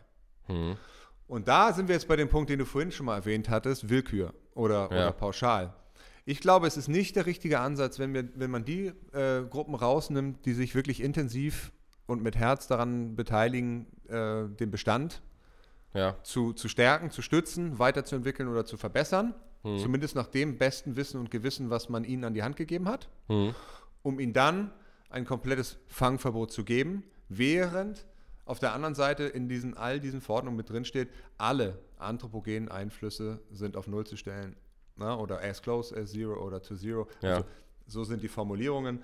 Und äh, da ist dann unsere, unsere Geduld dann auch irgendwann am Ende, weil Ja. da ist es nicht richtig, dass weitaus größere Formen der Mortalität, nehmen wir jetzt mal die Wasserkraft ja, oder den Lebensraumverlust, gerade im Landesinneren, eben nicht mit der Vehemenz angepackt wird, sondern schlichtweg nur das Angeln rausgeklammert wird. Und da muss man auch verstehen, unsere Aufgabe auch als Bundesverband, als Landesverband ist, das Angeln zu erhalten, das Angeln zu schützen, Arten zu schützen, aber das Angeln zu erhalten und sich für das Angeln auf, einzusetzen Mhm. in einem gewissen Maße. Wenn jetzt zum Beispiel, mal ein Beispiel, wenn es jetzt so gekommen wäre, es wäre komplett geschlossen für Berufsfischerei und Angelfischerei Mhm. und man hätte sich für eine Nachtabschaltung äh, bei Wasserkraftanlagen eingesetzt, Ja. dann wäre dieser Aufschrei vielleicht geringer gewesen, weil es eine andere Form der Wertschätzung ist für die ganze Arbeit, die über Angelvereine Der Aufschrei, läuft. der Aufschrei der Angler wäre sicherlich trotzdem hoch gewesen, weil die gar nicht so sehen, was äh, da noch alles mit verboten wird. Also die hätten einfach gesagt, es wird verboten, äh, ist scheiße, äh, kümmert euch darum, dass es wieder erlaubt ist. Denke ich, könnte ich mir vorstellen, dass es bei einem großen Teil so wäre. Aber ja, insgesamt wäre er wahrscheinlich auch gerade von eurer Seite dann halt geringer. gewesen. Naja, also äh, vielleicht, wenn die Sekunde noch ist, ich meine, wir sind jetzt schon relativ lange da, ist, ne, ich habe noch, die, die Zeit ist noch, wenn, wenn noch, wenn noch Ja, Lust alles- ist zuzuhören, ja, ja. aber ähm, als damals, es ging vor vier Jahren los, als man von der EU-Seite ein, eine Schonzeit eingeführt hatte für den Aal. Wissen die wenigsten Angler, weil das Angeln im Meer jetzt nicht so interessant ist Ja. am Aal. Ähm, und da war von unserer Seite, konnte mitbestimmt werden, welcher Zeitraum genommen wird. Mhm. Und da haben wir uns als Angelverbände darauf geeinigt, den Zeitraum zu nehmen, in der laichreife Aale ziehen. Mhm. So laut wissenschaftlichen Erkenntnissen, zumindest zu so einem Peak. Mhm. Das ist der Bereich so September, Oktober, November. Mhm. Und dafür haben wir uns ausgesprochen.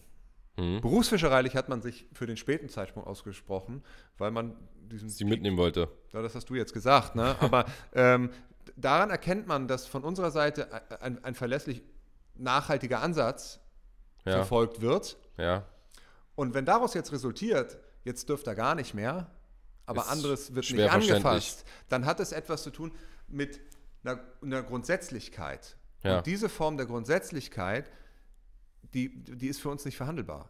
Ne? Und das ist die Herausforderung. Wenn ich jetzt nehme, ihr werdet das vielleicht mitbekommen haben, 2017 gab es die Angelverbote in der, in der AWZ. Das heißt, der ausschließlichen Wirtschaftszone der Nord- und Ostsee. Schutzgebiete, zwölf Seemeilen irgendwo da draußen, Ja, ja. salopp gesagt. Ne? Ähm, wir sind, wir sind jetzt sechs Jahre später. Das Einzige, was dort verboten ist, ist das Angeln. Keiner kontrolliert es, keiner weiß, was da äh, die Erfolge sind. Die äh, Grundlage für die Ausweisung war nie wirklich wissenschaftlich begründet. Es ist nichts passiert, aber Deutschland stand in der Verpflichtung, das Management einzuführen in diesen Schutzgebieten. Und hat Und dann, um irgendwas zu machen, Mussten sie, Vertragsverletzungsverfahren drohte. Und F- Barbara Hendricks hat am letzten Tag ihrer Amtszeit unterschrieben, ja.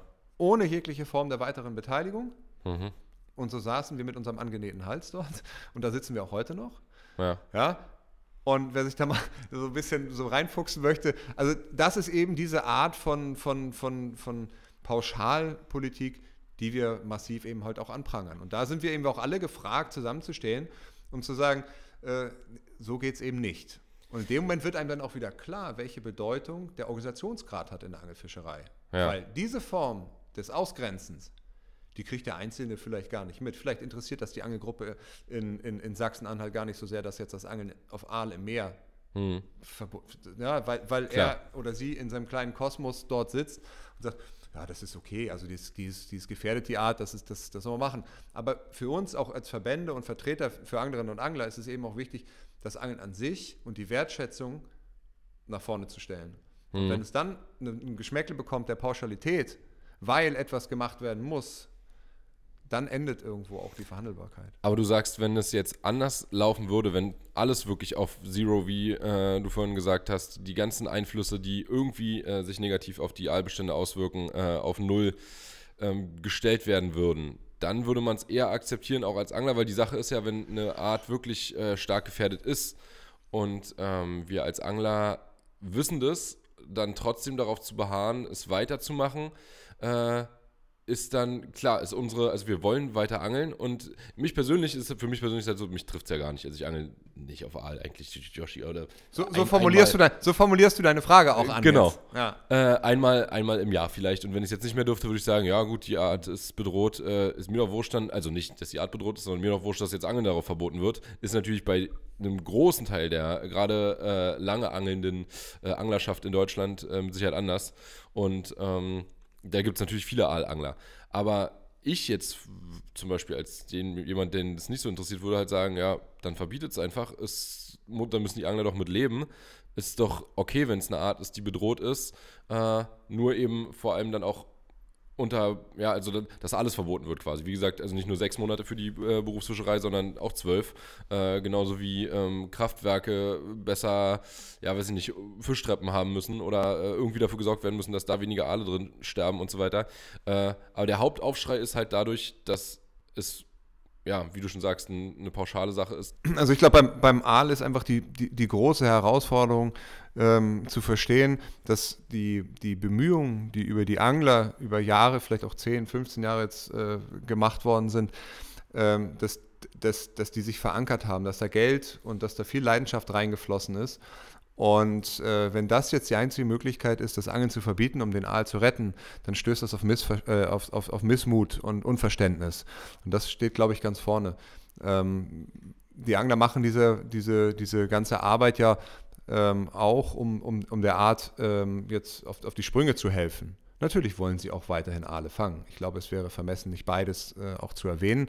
Aber nichtsdestotrotz muss man, glaube ich, wenn man ähm, äh, den Schritt nach vorne gehen will, sich hinterfragen, will man an Aalmanagementplänen festhalten? Will man sie aufgeben? Und wenn man sie aufgeben will, was ist die Alternative? Will man an ihnen festhalten? Welche anderen Formen der äh, Unterbindung menschlicher Einflüsse äh, kann man noch mit, mit, mit aufnehmen. Also Thema A ziemlich, ziemlich heiße äh, Geschichte. Ich glaube, wenn wir die Aalmanagementpläne aufgeben, weil sie nicht zum Ziel geführt haben, kann es dazu führen, dass wir ein flächendeckendes Aalangelverbot in Deutschland bekommen. Zumindest äh, kann man das so den, den aktuellen Texten auch aus der, von der Bundesregierung entnehmen, also vom, vom Ministerium Bundes. Und ähm, ja, das glaube ich, nimmt nicht den richtigen Weg ein, ähm, wie, wie, wie wir uns das vorstellen. Ich glaube, hier wären andere Player genauso äh, am Schlawittchen zu packen, wie jetzt eben die Angler. Da entsteht für mich der Eindruck, wir fangen beim schwächsten Glied an, so muss man das dann vielleicht sagen. Und ähm, von daher muss man auch verstehen, dass wir hier dann auch auf die Barrikaden gehen und sagen, nein, das ist der falsche Ansatz. Also dafür gibt es andere Probleme, äh, die für uns weiter oben stehen. Ja, sind auch beim Aal, äh, also irgendwie, man hat immer das Gefühl, wenn man über verschiedene Themen gerade mal mit Leuten spricht, die sich damit intensiver befassen, die einem auch wirklich äh, zum Beispiel wissenschaftliche Erkenntnisse besser ähm, ja, beibringen können und die da mehr Hintergrundwissen haben, dass man eigentlich ist alles, alles wird nur schlechter, oder? Also es gibt ich weiß nicht, die, die invasiven Arten, die sind äh, schlecht. Ähm, Dorschbestände gehen runter. Äh, Aalbestände sind schlecht. Ähm, es ist eigentlich, also so richtig, gibt es auch irgendwas was Positives, was man irgendwie noch aus dem Angeln berichten kann, wo man sagt, irgendwas wird besser, irgendwas ist, äh, in irgendeiner Form ist das Angeln äh, in den nächsten Jahren vielleicht keine Ahnung, also ob es nun das, ob es Fischbestände sind oder irgendein anderer Bereich im Angeln, irgendwas, was, irgendwas, was einfach einen positiven Trend hat. Also ich glaube, dass das Angeln an sich einen ganz positiven Trend hat. Also jetzt unabhängig von Einzelarten oder Einzelpopulationen. Ähm, ich will jetzt gar nicht nur die, die, die Corona-Zeit nehmen, aber ähm, wenn ich mir die Entwicklungen auch von Anglerzahlen angucke, dann haben wir einen, haben wir, haben wir einen stetigen Anstieg. Ja, ähm, deshalb gab sicherlich zu Corona-Zeiten da äh, einen deutlich stärkeren Anstieg. Der wird sich sicherlich einpendeln, so vermute ich zumindest jetzt. Aber wenn, wenn ich jetzt, wir sind jetzt hier in Berlin, ne, gerade für einen urbanen Raum, äh, es nimmt alles zu, die Digitalisierung nimmt zu, also die, die, Stressfaktoren über die Medien nimmt zu, die Arbeitswelt wird immer schnelllebiger. Ähm, das heißt, Stressoren werden mehr werden. Und äh, in dem Moment wird der Mensch automatisch nach, nach Auswegen suchen. Und genau deswegen sehen wir so vielfältig, dass die Liebe zum Angeln halt wächst. Ne? Und ähm, da erfüllen wir, glaube ich, ein, ein Kriterium, was, was total in den Zeitgeist passt. Und damit meine ich nicht nur den gesundheitlichen Teil, ähm, das heißt, mal, mal zu relaxen, mal die Seele baumeln zu lassen, ja, sondern eben auch den, den vielleicht auch Nahrungsmittelteil. Ne? Also wir, haben äh, eine ganz große Diskussion in der westlichen Welt ähm, um, um Nahrungsmittel. Äh, ne? Wie, wie habe ich mich zu ernähren? Ähm, wie, wie möchte ich mich ernähren? Und ähm, wenn ich für mich als Angler das Privileg rausnehme, ich, ich fange mir einen Fisch und das ist eine, ein super, super Nahrungsmittel, ja, dann habe ich das, ich bin ganz vorne, also bei, bei, beim Thema Ernährung. Ja, ähm, ich kann verstehen, dass Leute sagen, ich möchte aber keine Massentierhaltung, ich möchte keine, äh, ich möchte mich nicht so oder ich möchte mich so ernähren. Also die, diese Präferenzen, das ist, das, ist, das ist jedem selbst freigestellt. Aber in diesem Moment haben wir als, als, als Angler in diesem Diskurs, finde ich, eine ganz wunderbare Karte, die wir spielen können. Und äh, von daher finde ich, dass es durchaus auch Positives gibt. Ja? Also mir geht es jedes Mal so, wenn ich ans Wasser gehe, dass ich das geilste Hobby der Welt habe. Äh, und ich gehe auch mal nach Hause und es hat vielleicht mit dem Fisch nicht geklappt, aber zumindest war die Laune dann am Ende wieder geil, äh, weil frische Luft draußen gewesen, geil mit, mit den Kumpels am Wasser, ist, ist, ist für mich sowieso das Beste. Und äh, alleine diesen, diesen Mehrwert, ja, den, den kann mir wenig anderes geben. Also das ist einfach großartig und ich finde, das sollte man nicht immer alles schwarz malen, nur weil es natürlich politische Themen gibt. Ihr wart ja nun auch gerade jetzt hier in, in, bei uns im Bundestag, wo, wo, es eben genau auch um diese Themen geht, wo es auch schwierig oder wo es Herausforderungen gibt. Aber ähm, im Grunde genommen haben wir das beste Hobby, was wir, was wir uns wünschen könnten, glaube ich. Ja, bekommen wir ja mehr mit als äh, noch viele andere, dass Angeln immer, immer äh, salonfähiger wird und ich weiß nicht, wie viele Nachrichten wir bekommen von äh, Neueinsteigern, die irgendwelche Infos und Fragen haben. Und alleine daran sieht man ja, wie viel nachkommt. Und ich sag mal, klar, man bekommt jetzt nicht eine Nachricht, ey, ich höre jetzt auf mit dem Angeln, aber ich glaube, wer einmal mit dem Angeln angefangen hat, der äh, neigt auch nicht zum Aufhören. Habe ich unter deinem Video schon öfter gelesen. Jetzt, jetzt höre ich auf mit Angeln nach dem Video. Danke für dein Video, aber jetzt, jetzt hänge ich die Route, jetzt, jetzt hänge ich die Route an den Nagel. Nee, aber äh, wo wir gerade beim Thema Angeln waren, du hast gerade äh, gesagt, dass es für dich äh, kaum was Geileres gibt, als mit deinen Jungs am Wasser zu sein. Ob man nun ähm, Fangerfolg hat oder nicht, die Zeit draußen genießt du was genießt du denn am Angeln am meisten? Wenn du dir jetzt zum Beispiel aussuchen könntest, ähm, weiß nicht, du könntest morgen in, weiß ich nicht, in Panama mit der, in, mit der Badehose auf Roosterfisch angeln, könntest äh, bei 5 Grad an der Ostseeküste eine Fliege auf Mefo schmeißen oder dick Zander vertikal in Holland ballern. Was ist deine Lieblingsangelmethode? Und in, dann möchte ich auch noch wissen, das haben wir, fragen wir eigentlich jeden Gast, deine Top 3 Bucketlist-Fische, die du auf jeden Fall in deinem Leben noch fangen möchtest. Also bei vielen sind Salzwasserfischarten. Didi hat nicht so wirklich mit der Sprache letzte Woche rausgerückt. Didi hat einfach, das war der typische Yoshi jetzt schon im Podcast gesagt, äh, Bauer frisst nicht, was er nicht kennt. der hat einfach gesagt, ah nee, brauche ich nicht Malediven, nee, da liege ich am Strand. Ja, und dann, äh, ja, hier zu Hause eigentlich weiter auf Zander. Ja, also, ähm, so vielfältig wie deine Vorschläge jetzt gerade waren mit den, mit den warm, kalt, im Wasser stehend, am Strand sitzend, genauso ist, glaube ich, auch mein, mein Angelleben. Ne? Also ich habe angefangen auf der Steinpackung, auf Zander oder alles, was irgendwie in der Elbe kam. Am Anfang vielleicht sogar noch mit der Senke. Ähm, eine ne coole Clique gehabt, mit der wir das irgendwie, mit dem wir groß geworden sind, da rumgebutschert sind am Wasser und unsere Erfahrungen gesammelt haben. Und ähm, als dann so der, der, der ich mein, mein Berufsleben anfing und ich eher aktiv unterwegs war, ähm, weniger gesessen habe, also als, als, als Profisportler in der Zeit, ähm, war es viel auch, dass ich große Reisen in Europa gemacht habe, viel auch übers, übers Ansitzangeln. Also Wels, Wels Karpfen, ja. Was, was für ein Profisport war das, den du da gemacht hast? Ähm, ich war 13 Jahre Basketballprofi, bevor ich dann sozusagen in die akademische Ecke gegangen bin, also studiert habe, um dann, dann beim, beim Verband zu landen. Und in der Zeit war es eben eher das, boah, ich muss mal, mal runterkommen. Also und, und dann war es eher das Sitzen in der Zeit, wo ich so aktiv war.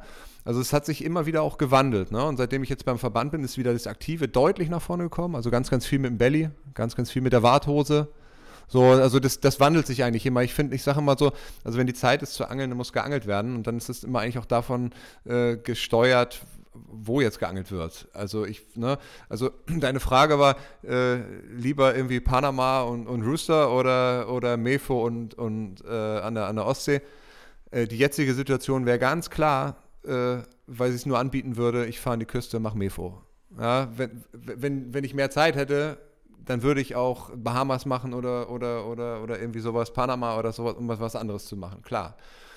Und ähm, die, die Bucketlist wäre, ähm, ich habe für dieses Jahr eigentlich vor dem, den, mit, ich kündige das jetzt hier an, weil ich das gerade hin und her getextet habe, mit Marco ja auch einen Podcast gemacht.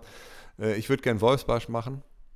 Ich würde gerne mal, also ich habe schon mal einen gefangen, aber äh, auf Naturköder. Und ich würde mal tatsächlich gerne aktiv äh, Wolfsbarsch machen. Ähm, ich würde tatsächlich gerne mal ähm, einen Steinbutt fangen vom Belly in der Ostsee. Das habe ich immer mal wieder versucht, weil ich glaube, da muss man den Code auch irgendwie nur knacken. Also, die gibt es da eigentlich zu Genüge. Boah, und ansonsten ja, fällt mir so ad hoc, wenn du mich so überfällst, jetzt, jetzt irgendwie nichts ein. Also, ähm, ja, natürlich kannst du irgendwie, dann wäre ich irgendwo im Warmwasser, ne? Also so. Ja, genau. Also das wäre eben so das. Ich bin nur nicht sicher, ob es mich wirklich lockt. Ich bin der echt nicht der, der.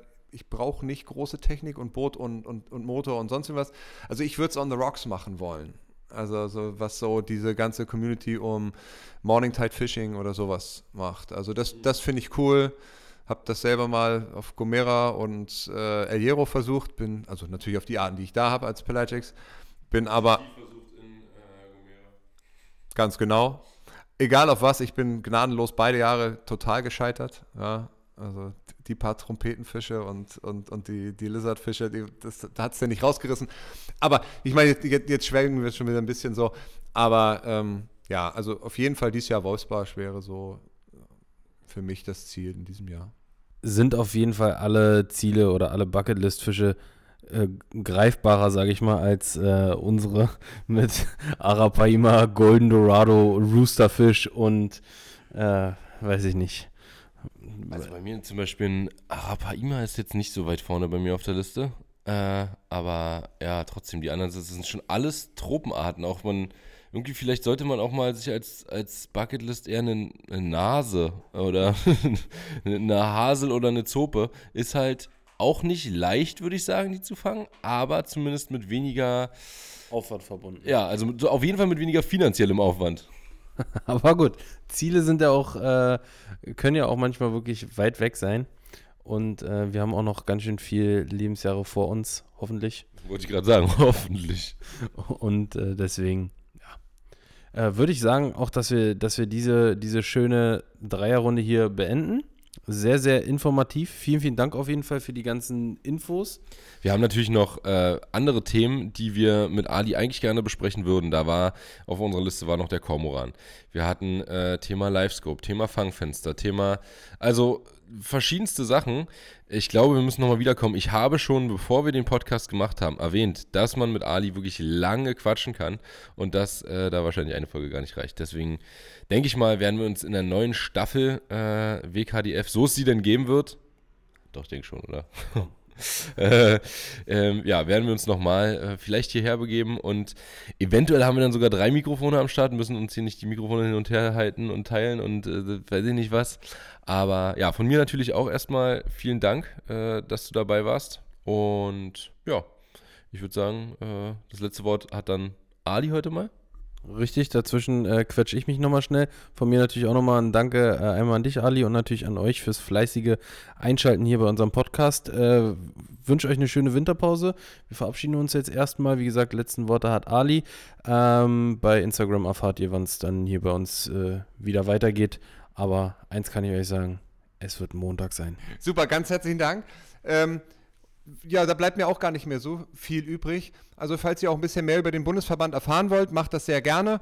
Ähm, Angelfischerverband-DARV auf Instagram oder www.darv.de. Einfach mal vorbeischauen. Ihr stolpert dann in die Themen rein, werdet auch die Themen wiederfinden, über die wir hier heute gesprochen haben. Das Angebot, Maxi, über andere Themen zu sprechen, ja, finde ich super, mache ich sehr gerne. Und in dem Sinne bin ich dann auch raus. Petri Heil, wenn ihr ans Wasser kommt und euch eine schöne Winterpause.